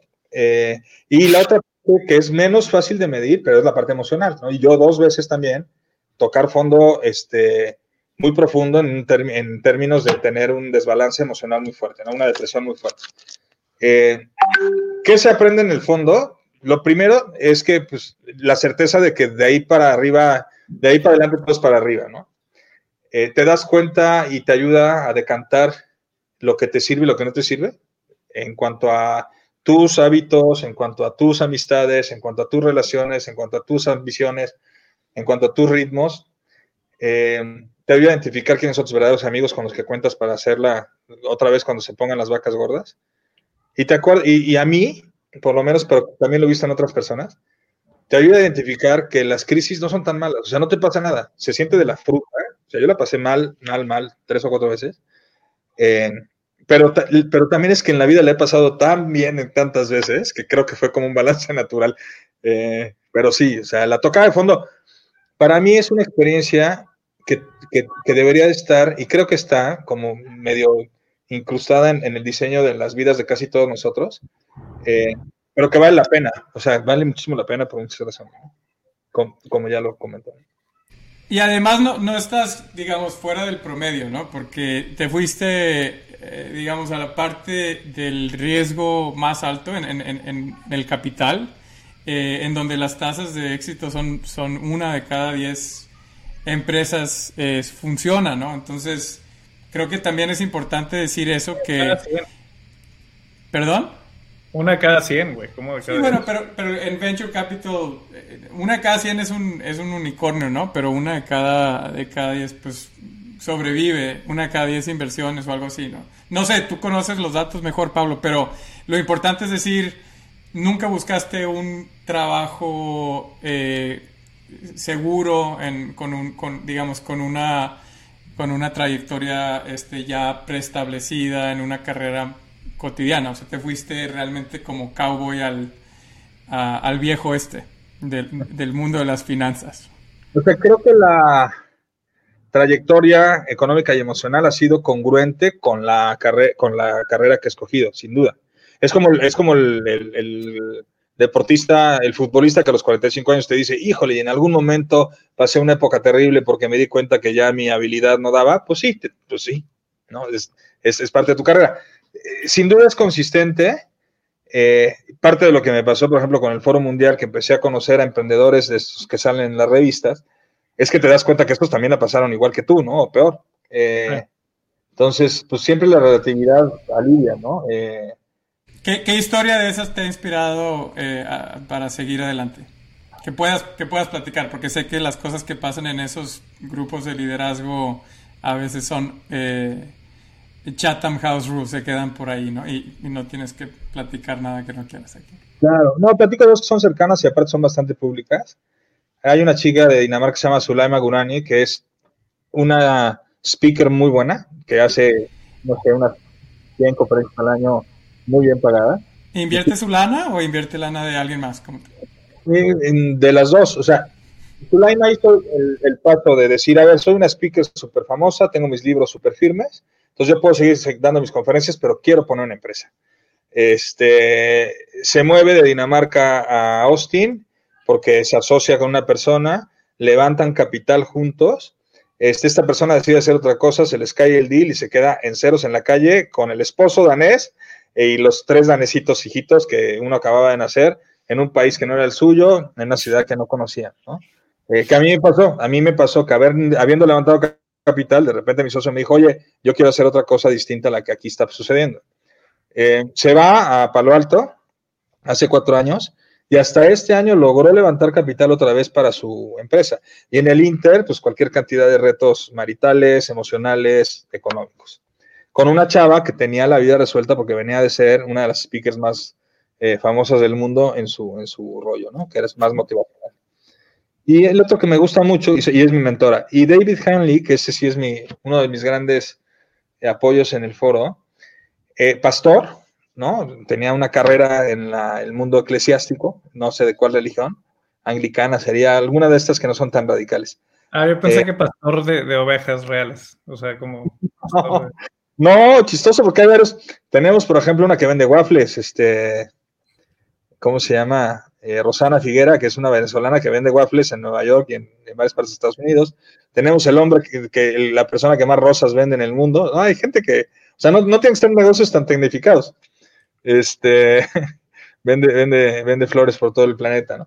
Eh, y David deja su vida de pastor, casado con hijos, eh, emprende una fintech de peer-to-peer lending, la crecen con 400 millones de dólares y cuando se acerca la IPO tienen un fraude tremendo y, truenan a cero, ¿no? Y en el Inter pues, truena su matrimonio y una serie de cosas personales también muy duras.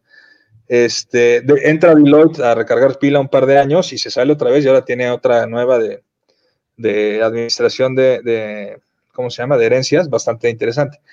Y, así, ¿no? Entonces ibas platicando con ellos y te ibas dando cuenta que no estás solo, ¿no? Y, también, pues, que, que, la carrera del emprendedor, pues, es una carrera maratónica de 15, 20 años hasta que vas encontrando el, el, el, la gente correcta, el lugar correcto, el modelo correcto. Ahora, también en el liderazgo hay arquetipos negativos y alguna vez leí en tu, en tu Facebook de otro grupo de liderazgo en el que participaste brevemente, que no, no, no, no a totalidad, que estaría bueno que nos platicaras, que también salió en muchas revistas, incluyendo un documental en HBO recientemente, que se llama Divao. Claro. Este, ¿Nos puedes platicar así brevemente si quieres? Nexium tenía dos, dos, dos layers, ¿no? Tenía un layer de oferta de, de cursos, que es en el que yo participé. Yo fui cliente fui a dos cursos que me participaron, me parecieron extraordinarios y compré un tercer curso que era como una membresía anual donde iba yo cada tercer día, cada cuarto día a un curso cortito. Yo en lo particular consideré muy bueno el contenido. Yo soy académico, doy clase en el, en el IPADE, en el IGADE, en Emory y en Stanford. Este, y entonces a mí me encantó porque era contenido acerca de cosas mucho más personales, individuales que no ves en una academia tradicional. Administración del miedo, eh, crecimiento económico personal. Eh, administración del miedo en Nexum. Sí, eso, en el, primer módulo la mitad es sobre el miedo y la otra mitad es sobre control, la necesidad de control. Este, entonces, ese layer... O sea, que no puedes decir que no, que las engañaron, porque les estaban enseñando las dos herramientas que necesitaban para... Yo no he conocido mujeres más maduras que las mujeres que se tatuaron en éxito. Así, se los digo con todas sus letras. Este, eh, no, o sea, hay, ¿había casos en México también de tatuadas? La mayor cantidad de los casos son de México. La mayor cantidad de gente que tomamos cursos son los mexicanos. La mayor cantidad de gente que estaba, a ver, ese entonces el layer de los que tomamos los cursos, pues fuimos clientes. Algunos se tomaron más, algunos menos. Yo me tomé muy pocos, me los regalaron después de 10 años que me había yo conocido la oferta que me había hecho güey, porque yo veía esta parte medio sectosa que no me gustaba. Pues me lo regaló este, precisamente el IPED, porque a todos los consejeros nos regaló, me lo tomé y, me los hubiera tomado de cualquier manera, me gustaron muchísimo. El otro layer que tenía es que formaba gente para ser profesores, coaches, este, eh, acompañantes individuales, etcétera. Eh, y esa gente iba creciendo en la organización. Ese layer se nos ofreció a todos. Yo en particular no lo tomé porque vi precisamente cosas que no me gustaban. La primera era que todo giraba alrededor de una persona que aparte se hacía llamar el vanguardia, y que tenían los sashes de colores y demás, que yo en lo particular dije, pues eso yo no lo necesito en mi vida, ¿no? Pero, por ejemplo, mi ex socio estaba muy metido, él estaba con una carrera ahí de Proctor donde estaba preparando para, para ser cada vez más, más este, alto en la organización. ¿Qué pasó? Pues se endiosaron con el individuo, el individuo con una ética muy este, de doble moral, con, unas inclinaciones sexuales no, no controladas. Eh, y luego este grupo de mujeres, yo sí le achaco gran parte de la culpa, pues se, se, obsesionaron y agarraron. Había un grupo idéntico de hombres. Había este SOP, que era eh, eh, Society of Protectors, que era el de hombres, y luego se creó el de las mujeres DOS, ¿no? Que no sé qué era, Domina no, versus Miss, no sé qué. Eh, el de los hombres fue normal. Yo nunca me metí, pero vi gente que estaba y se, se, se, se mandaban este. Perdón. Ya, ya está hablando la FBI. Está hablando, sí. Acá se prendió un poco. Es que No, no. dentro de los dos, de las dos personas que nos están viendo hay, hay, hay un espía. Ah, claro, exacto. No, entonces, a ver, ¿qué pasó? Se le salió de control. Eran cursos muy intensos y muy íntimos, eh, donde la gente sacaba... Pero eran normales, o sea, lo que nos podemos imaginar es que en ese nivel en el que estás hablando, que participó mucha gente que, que, que conoces, bueno, y algunas, poca, algunas pocas personas que conozco yo también, eh, de Monterrey, que creo que tú me presentaste, Pablo, este, eh, eh, era, era un curso, era un curso de... de- pero qué era, sentarte en un salón, ver, o sea, ¿quién te enseñaba el curso? ¿Cómo eran los módulos? Era... eh, Pues tú te sentabas, éramos 30 personas en un salón muy bonito, los centros de México y de Monterrey estaban muy bonitos, y conocí el de Albany, que también estaba muy bonita. Eh, y decían, a ver, el día se va a partir de 8 a 8, ¿no? Eran, eran bastante intensivos. Entonces la- te daban un temario eh, y cada sesión duraba 40 minutos. Y en cada sesión se partía en dos o tres. Te pasaban un video, luego se discutía sobre el video, luego te daban un workbook y hacías algún ejercicio.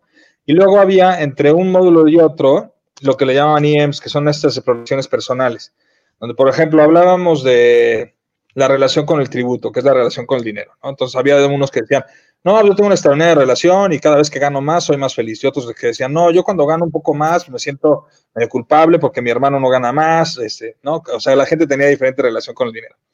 Entonces, de repente decían, a ver, Juanito, o quien quiera pasar, ¿quién quiere pasar a un IEM? Entonces, se sentaban enfrente la, la persona que hacía la exploración y el explorado o explorada, y le hacían preguntas, pues como de mayéutica, retóricas, pero muy este, bien hiladas. Este, por ejemplo, en el de miedo, ¿no? Entonces, ¿quién tiene un miedo eh, fuerte? Entonces yo levanté la mano dije, a ver, yo tengo un miedo porque me estoy este, separando y tengo el miedo de que mis hijos vayan a sufrir de más porque nos estamos separando. Y el ejercicio era, a ver, platícanos, trata de articular mejor tu miedo. ¿Qué es? ¿Dónde lo sientes? No, pues se me hace bolas el estómago. Ok. ¿Cuál crees tú que es el peor escenario? No, pues que mis hijos acaben uno drogado, el otro asá y asá. Ok. ¿Qué parte de ese outcome realmente tú controlas? ¿Por qué crees que lo controlas? ¿Cómo te gustaría que fuera distinto? ¿Qué vas a hacer para que sea distinto? Eran preguntas inductivas y, y caías en, casi siempre caías en que tenías un miedo a algo en particular o una necesidad de control.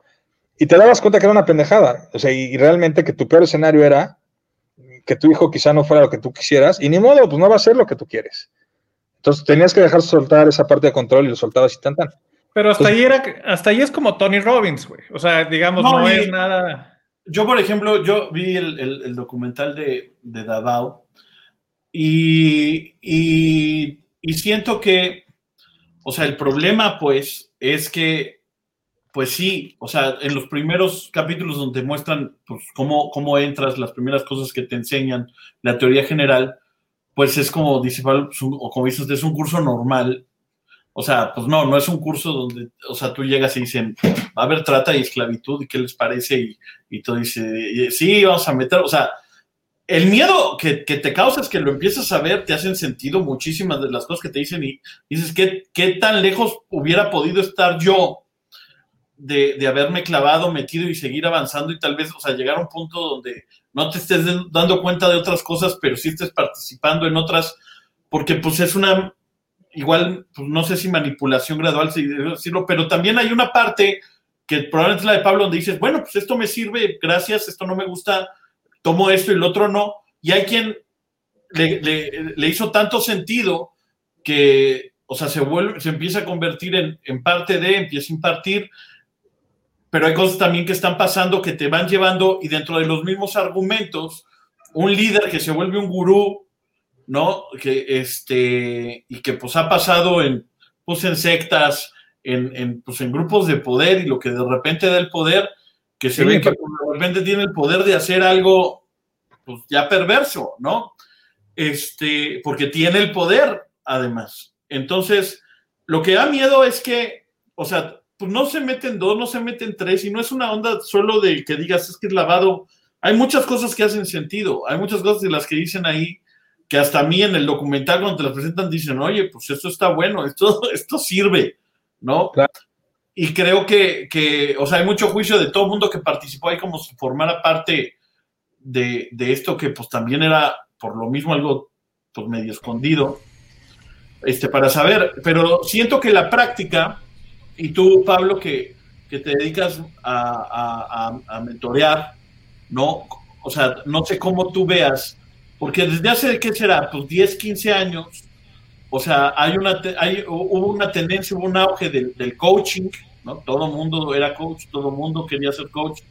Este, tomaban un curso, y, y, yo conozco gente que tomó un curso cuatro meses y en el sexto mes ya eran instructores. Y dices, ¿cómo, ¿cómo es posible? ¿No? O sea, ¿cómo es posible que tú, o sea, hacia cuatro meses ya me estés, y, y, no eran temas a veces vagos, era cómo vivir tu vida, ¿no? Y qué es lo que, que, que vas a hacer. Y, y en lo, que en el, lo, que en el, pasado le, le, tocaba a los, a los ancianos de, de ¿no? O sea, en, en las culturas de, de, África, etcétera, el único que te puede decir cómo vivir tu vida es el, es el, el más sabio y el más anciano de, sí, del, y a ti te del pueblito, ¿no? te validaba este curso que habías tomado, ¿no? Porque es que yo ya lo tomé, ya voy en el 4, ya soy, ya soy Gold Premium del Círculo Dorado, sí, eres, de eres, ¿no? Mira, yo creo, a mí no me da miedo saber que eso sucede, porque para mí es la naturaleza humana en el contexto social. O sea, los seres humanos somos seguidores y seguidos todo el tiempo. O sea, eh, hay muy pocos espacios de liderazgo y muchos espacios de liderados. Y está bien, así es la naturaleza humana. Gente pendeja yo no conocí en Nexium, ¿eh? O sea, de verdad, de verdad, si yo comparo con algunas otras cosas que he vivido, digo, en ese grupo había gente bien pensante que ya aparte yo conocía en otros entornos. Y a ver, gente tonta no había, ¿eh? Quizás se les coló alguno, que quizá para algunos no era tan brillante, pero para mí no había gente pendeja. ¿Qué pasa en un grupo donde, que para mí, defectos fundamentales, primero el tema económico, había siempre una motivación económica para venderte más y había grandes premios para el que vendía más. Entonces, todo el, el tema de, tú te echas un curso de 2.500 dólares, pero si trae otros tres te sale gratis después y luego yo te lo repongo, pero aquí hay uno nuevo que te puedes comprar. Era una incisivamente comercial y cuando tú mezclas la parte académica y, particularmente la de desarrollo humano con este tema comercial de ven y desarrollate, pero para desarrollarte tienes que invertir un dineral que no tienes, pero no te preocupes porque trayendo a más lo pagas. Esa, es una locura. Eso estaba en el centro de la organización desde la perspectiva comercial. Y lo otro es este tema de, del individuo. O sea, yo, en las organizaciones en las que he estado, donde hay un sequitismo bárbaro, me alejo del sequitismo. A mí no me gusta el sequitismo individual, yo soy más institucional. O sea, yo no, no, no llegas a Harvard y te dicen tienes que seguir este cuate y mira, te tienes que tatuar aquí el nombre de John Harvard. No pasa, porque ya. Pero lo hacen, pero lo hacen, ¿verdad, Arturo? O sea, eso es decisión propia. Yo no tengo este JH en, en la Pompi, ¿eh? No. Mira, yo conocí mucha gente muy intensa, gente que fue descubriendo cosas muy importantes de sí mismas en el proceso de Nexium, y eso hace que hagas una afiliación emocional muy fuerte con la organización.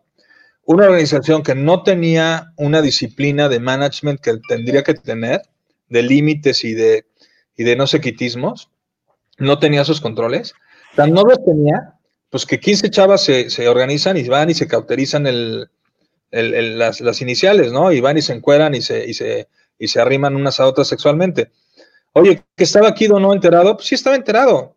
Oye, ¿por qué no lo permitió? Pues porque en su cabeza eran adultas y quisieran lo que fueran. Mira, antes de que saliera el problema, que fue en octubre de hace como dos o tres años, yo me enteré de una persona que se tatuó en una de esas sesiones. Y en una conversación, porque era una de mis coaches, le dije, oye, ¿qué pex con esto de la tatuada, cabrón? No te lo puedo creer. Me dijo, a ver, ¿tú tienes amigos que se han tatuado su símbolo del NFL favorito? ¿O su nombre del rockero favorito? O la cara de... O el logo de su primera empresa de cine. Yo tengo, un cuate, yo tengo un cuate que se tatuó el, el, el, logo de Nike en la pantorrilla. Ajá. Yo tengo la idea de hacerme un tatuaje de un mantra que me pasó una prima que me encantó. A ver, Pablo, ¿sí conoces eso? Sí. Entonces, ¿qué chingados? Nosotros somos personas que estamos metidas en estos 20 años y que creemos en esto tanto que se nos hizo fácil tatuarnos en una noche de peda. ¿Está bien? ¿No? Yo creo que criminales, yo creo que estamos mejor con esa gente perseguida y en la cárcel, porque creo que cualquier situación académica y particularmente de desarrollo humano no puede tener esos defectos fundamentales. Los dos que les dije, el tema comercialoso y el tema de un liderazgo mal entendido. Así es. Oye, Pablo, el, experimento que tenemos aquí, que se llama El otro lado del cassette, tiene ese nombre porque estamos buscando conversaciones de, gente que ya está viendo el, otro lado de la montaña, el, amor después del amor, el éxito después del éxito y del fracaso, eh, la segunda mitad de su vida. Eh, tú estás otra vez en on the road again, como dirían, levantando fondos de nuevo. Eh, ¿Cómo ves los siguientes años? ¿Qué has aprendido, qué te llevas de todas estas experiencias y, qué sigue para ti? Yo tenía un par de necesidades que afortunadamente en el último año eh, se han ido sirviendo de manera como muy alineada. Eh, la primera era un proyecto más aterrizado, menos vanguardista, porque yo he vivido una vanguardia absoluta en los últimos 15 años. O sea, mientras más vanguardista, irreconocible, difícil de explicar. No digas Vanguard tanto, güey.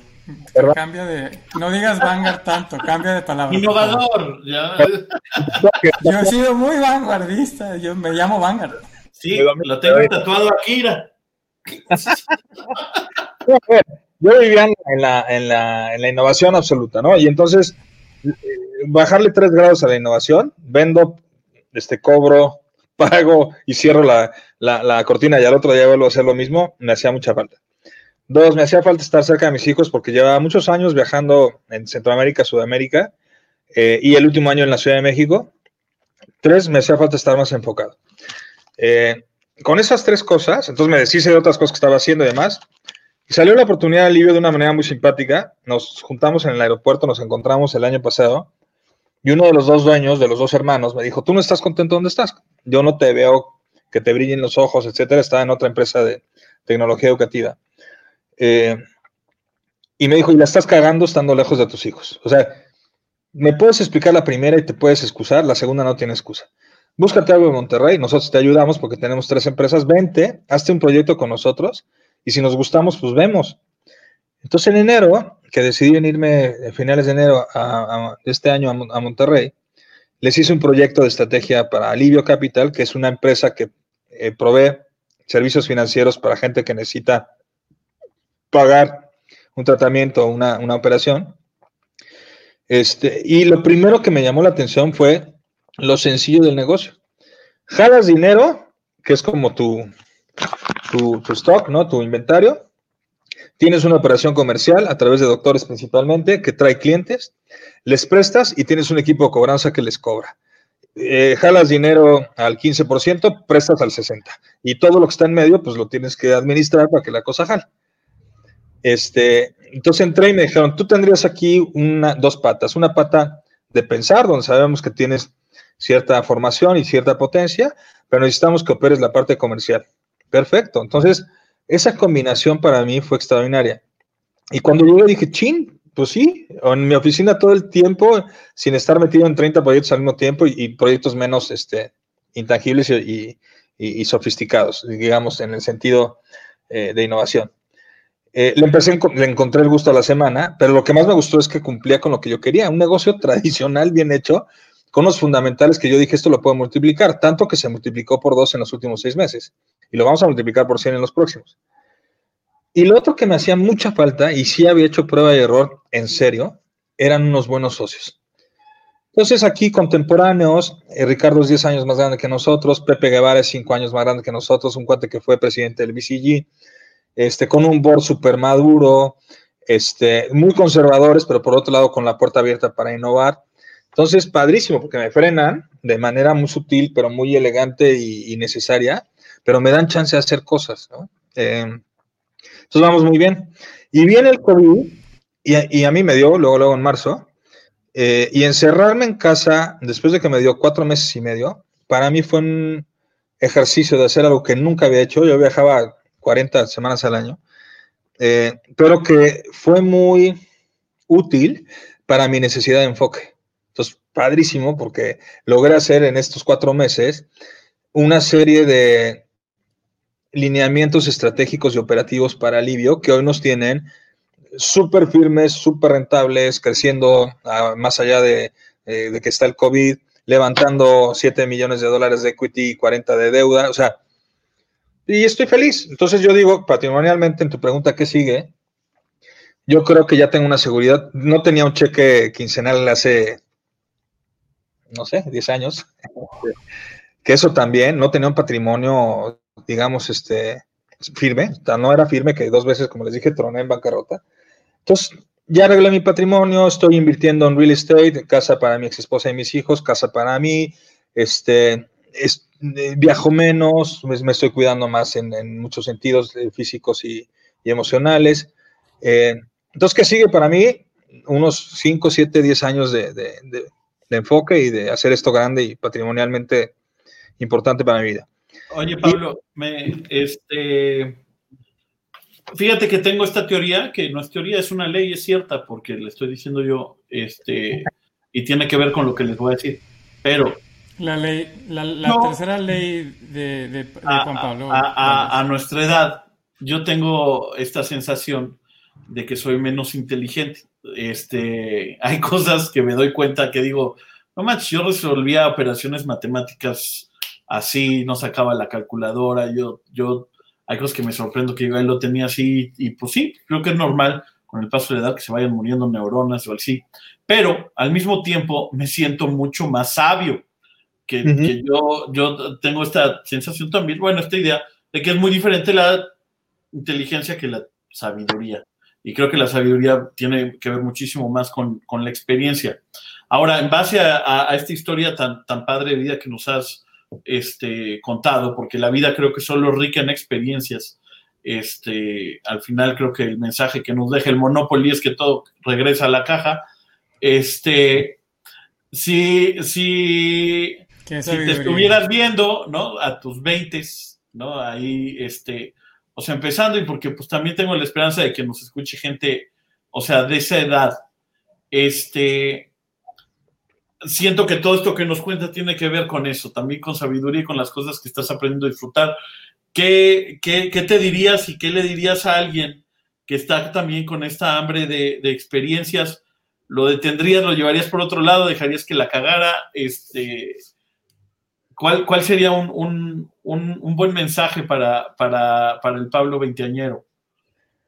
Yo al Pablo Veinteañero le digo, primero, que esa idea que tiene de experimentar, porque la tenía muy clara, la siga con la intensidad que está pensando, o sea, que está bien el plan, nada más que haga dos cosas un poco diferentes. Que la piense menos antes de experimentar, porque si hubo algunos pasos que di que la pensé, bueno, muy desgastante.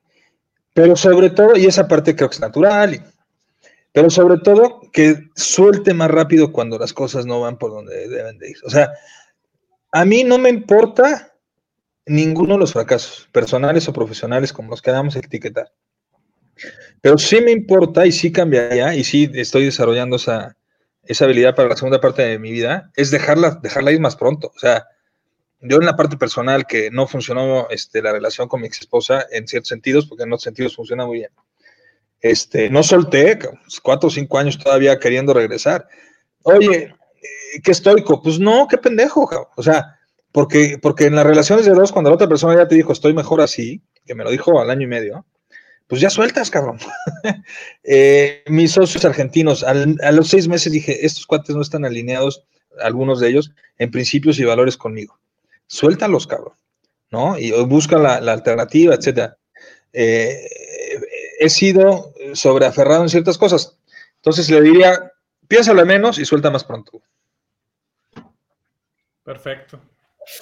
Muy bien, me acabo de dar cuenta que si todos apagamos la luz, eh, podemos cantar la canción de Bohemian Rhapsody. De hecho, todos nos vemos parece, parece, testigo, parece testigo protegido como, como por lo que nos platicó ahorita, Yo creo que es así Además faltaba distorsionarle la voz tantito. Y este... Yo, Yo me tatué la nalga derecha. Perdón por la eliminación después de que estaba yo pensando hacerlo muy bonito. Tranquilo. a veces la cagamos todos, pero está padre también así medio. Tranquilo. Sí, no, no el, el, el, misterio de tu cuerpo. Se la, llama... Floating Head, se ve, se ve uno más sabio. Yo siempre, o sea, Mufasa, ¿no? O sea, se te aparece más, a, más, más, acá y dices, lo que diga lo voy a, lo, te lo compro, te lo compro ahorita. Es parte del personaje, claro. Esto está bien interesante, ¿no? Este... Tu Pablo está, tu Pablo está en las estrellas, lo puedes ver ahí. ¿Cómo vamos de tiempo? ¿Ya, ya se les está acabando? ¿Ah? ¿Cómo va la...? No, no, queríamos hacerte una pregunta más porque no sé si sepas que hay una conexión entre tú y Juan Pablo. Venga. Y tiene que ver con el teatro. A ti te gusta mucho el teatro. El hermano de Juan Pablo. Hermano, a, Pepe. Bueno, por eso hay una conexión entre Juan Pablo. Ah, es que me comentaron que, que tienes que ver con los metros, ¿es cierto? Claro, con Pepe. Sí, soy el presidente Optimus Optimarus, chairman of the board del, del, Consejo de Negocio de los Metro. El Chuck Norris de los Metro, eso es lo que, mira, este, bueno, ahí la conexión, este, conoces entonces evidente. Les, les, comento a la gente que nos está este, escuchando qué son los Metro. Los Metro son los premios metropolitanos de teatro. Es un proyecto que nace hace tres años, si no me equivoco, van dos versiones de los, de los Metro en iniciativa de Sergio Villegas. Este, también si no, si no es que el mejor, sin duda de los mejores escenógrafos de, de, México y una persona obviamente muy comprometida con el teatro, este, que decide hacer unos premios, pero pues, quiere hacer unos premios diferentes a los que habían. Teníamos los premios de la ACTP, este, o algo así, ATPC, hace algo así. no le vas a atinar, güey. No, este, y tenemos también eh, las lunas, digamos, de, del auditorio, pero no había unos premios específicamente para teatro que se movieran a través de un sistema tipo academia y que en realidad generaran primero una ceremonia interesante, entretenida, rentable, pero que también promocionaran a la Ciudad de México como lo es, como una, una capital importante para el teatro este, a nivel mundial y que tuviera exposición las obras que había y así. ¿Y por ahí el nombre Metro? De los metropolitanos, sí, los premios metropolitanos. Excelente. Entonces de ahí vienen los metro, este, se simplifica así. Y este Sergio Villegas pertenece a un podcast que también les recomiendo, se llama Desaforá 2, con el número 2, donde está Sergio Villegas y está, está Claudia Romero y está mi hermano Pepe Valdés, que pues, tiene una trayectoria grande en teatro y que se convierte también en production manager este, de de los metro. Entonces, y es interesante y, porque conozco parte de la historia, logran hacer el primer, el primer certamen y el segundo se ve en peligro por, por, falta de recursos. Eh, hay una inversión que iba a hacer el gobierno de la, de, la, Ciudad de México, me parece que no se lleva a cabo para el año pasado y, y el año pasado pues eh, anuncian por ahí de, de principios de año, de, del primer tercio, que es muy probable que los Metro hayan quedado en una ceremonia, un esfuerzo, unos premios y que de ahí no quede más y que pues quién quiere participar, ¿no? Y Enter Stage Left Pablo Salazar, ¿no? Ahí conozco, yo había conocido un poquito parte del equipo también fundador y, corazón de los Metro es Mariana Garza, en la Extimbiriche, que aparte es actriz desde los siete años. Yo la conozco porque en una empresa precisamente que participó Adolfo como inversionista, empezamos a, a creer, a hacer un documental en, el cual aparecían los timbiriches. Y, y, todo era vía Ben Ibarra, y cuando Ben Ibarra tiene un problema personal durante la gira, me pasan a Mariana Garza encargada de mi documental, que nunca se hizo. Y precisamente yo me voy a ir a México en marzo del año pasado y leo la nota de que no se van a hacer los metro. Conozco a Mariana, nos vamos a tomar un desayuno y Mariana me dice, estoy muy frustrado porque aquí invertí un dineral. Eh, ¿Tú qué crees que podemos hacer? Y entonces empezamos a platicar y me dijo, no, pues conoce a Sergio mañana, etcétera. Y así empezó. Se empieza a poner una amistad porque son personajes increíbles. Es que el equipo que hace esto es un equipo increíble, que lo hace con una calidad impresionante. Eh, y yo les propongo aprender, porque a mí me gustan las industrias creativas, me gusta mucho el teatro, que me permitan aprender a cambio de yo ser su director de patrocinios.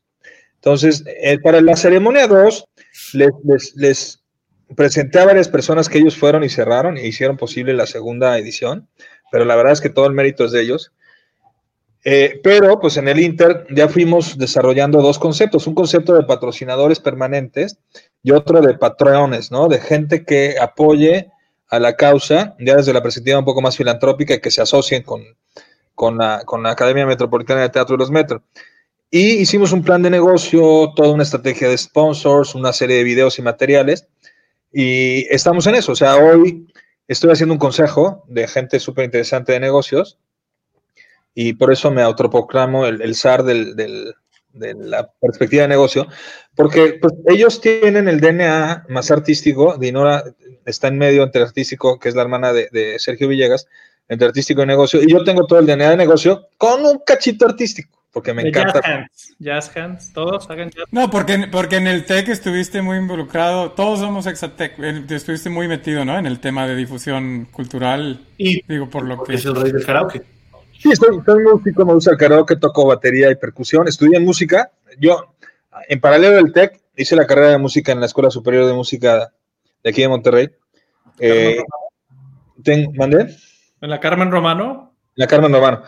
Tengo un pequeño estudio de producción, o sea, siempre he estado pegado y me encanta la farándula. O sea, me dicen, cena con los artistas que van a presentar el disco, no sé quién, y aunque no conozca, voy.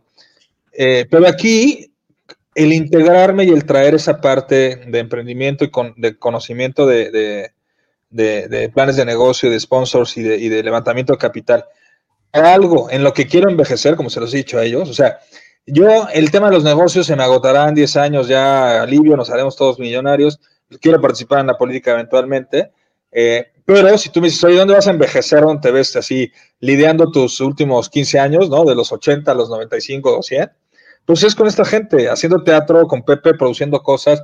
Este, tú los has visto crear. O sea, la, yo he visto el proceso de creación en muchos eh, ambientes. En el ambiente académico, creamos un libro o un caso. En el ambiente de negocios, desde los startups o los scale-ups pero para mí el proceso creativo en una industria creativa y, en un, y en un ambiente como el teatro es apasionante. Entonces, como yo sí quiero cerrar mi vida ejerciendo una de mis pasiones más grandes, que es esta, pues por eso ahí estoy pegado. Y me divierto muchísimo, con gente súper divertida.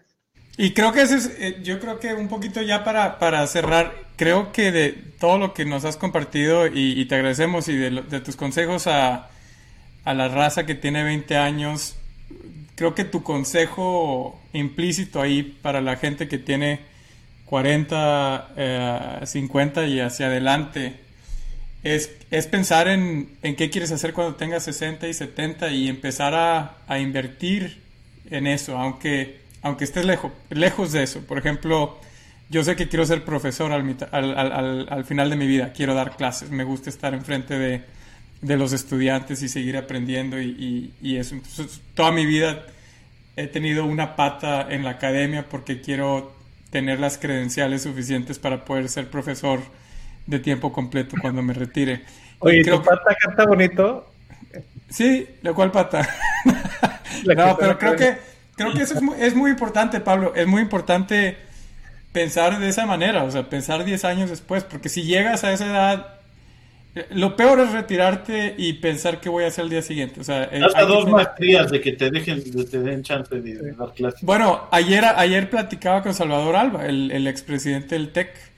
Eh, y, y, es gente, es gente que, que, que, que piensa como tú, Pablo, que, sabía lo que quería hacer después de retirarse. Sí, Salvador sí tiene, un, sí tiene, una idea de legado muy, muy construida y muy.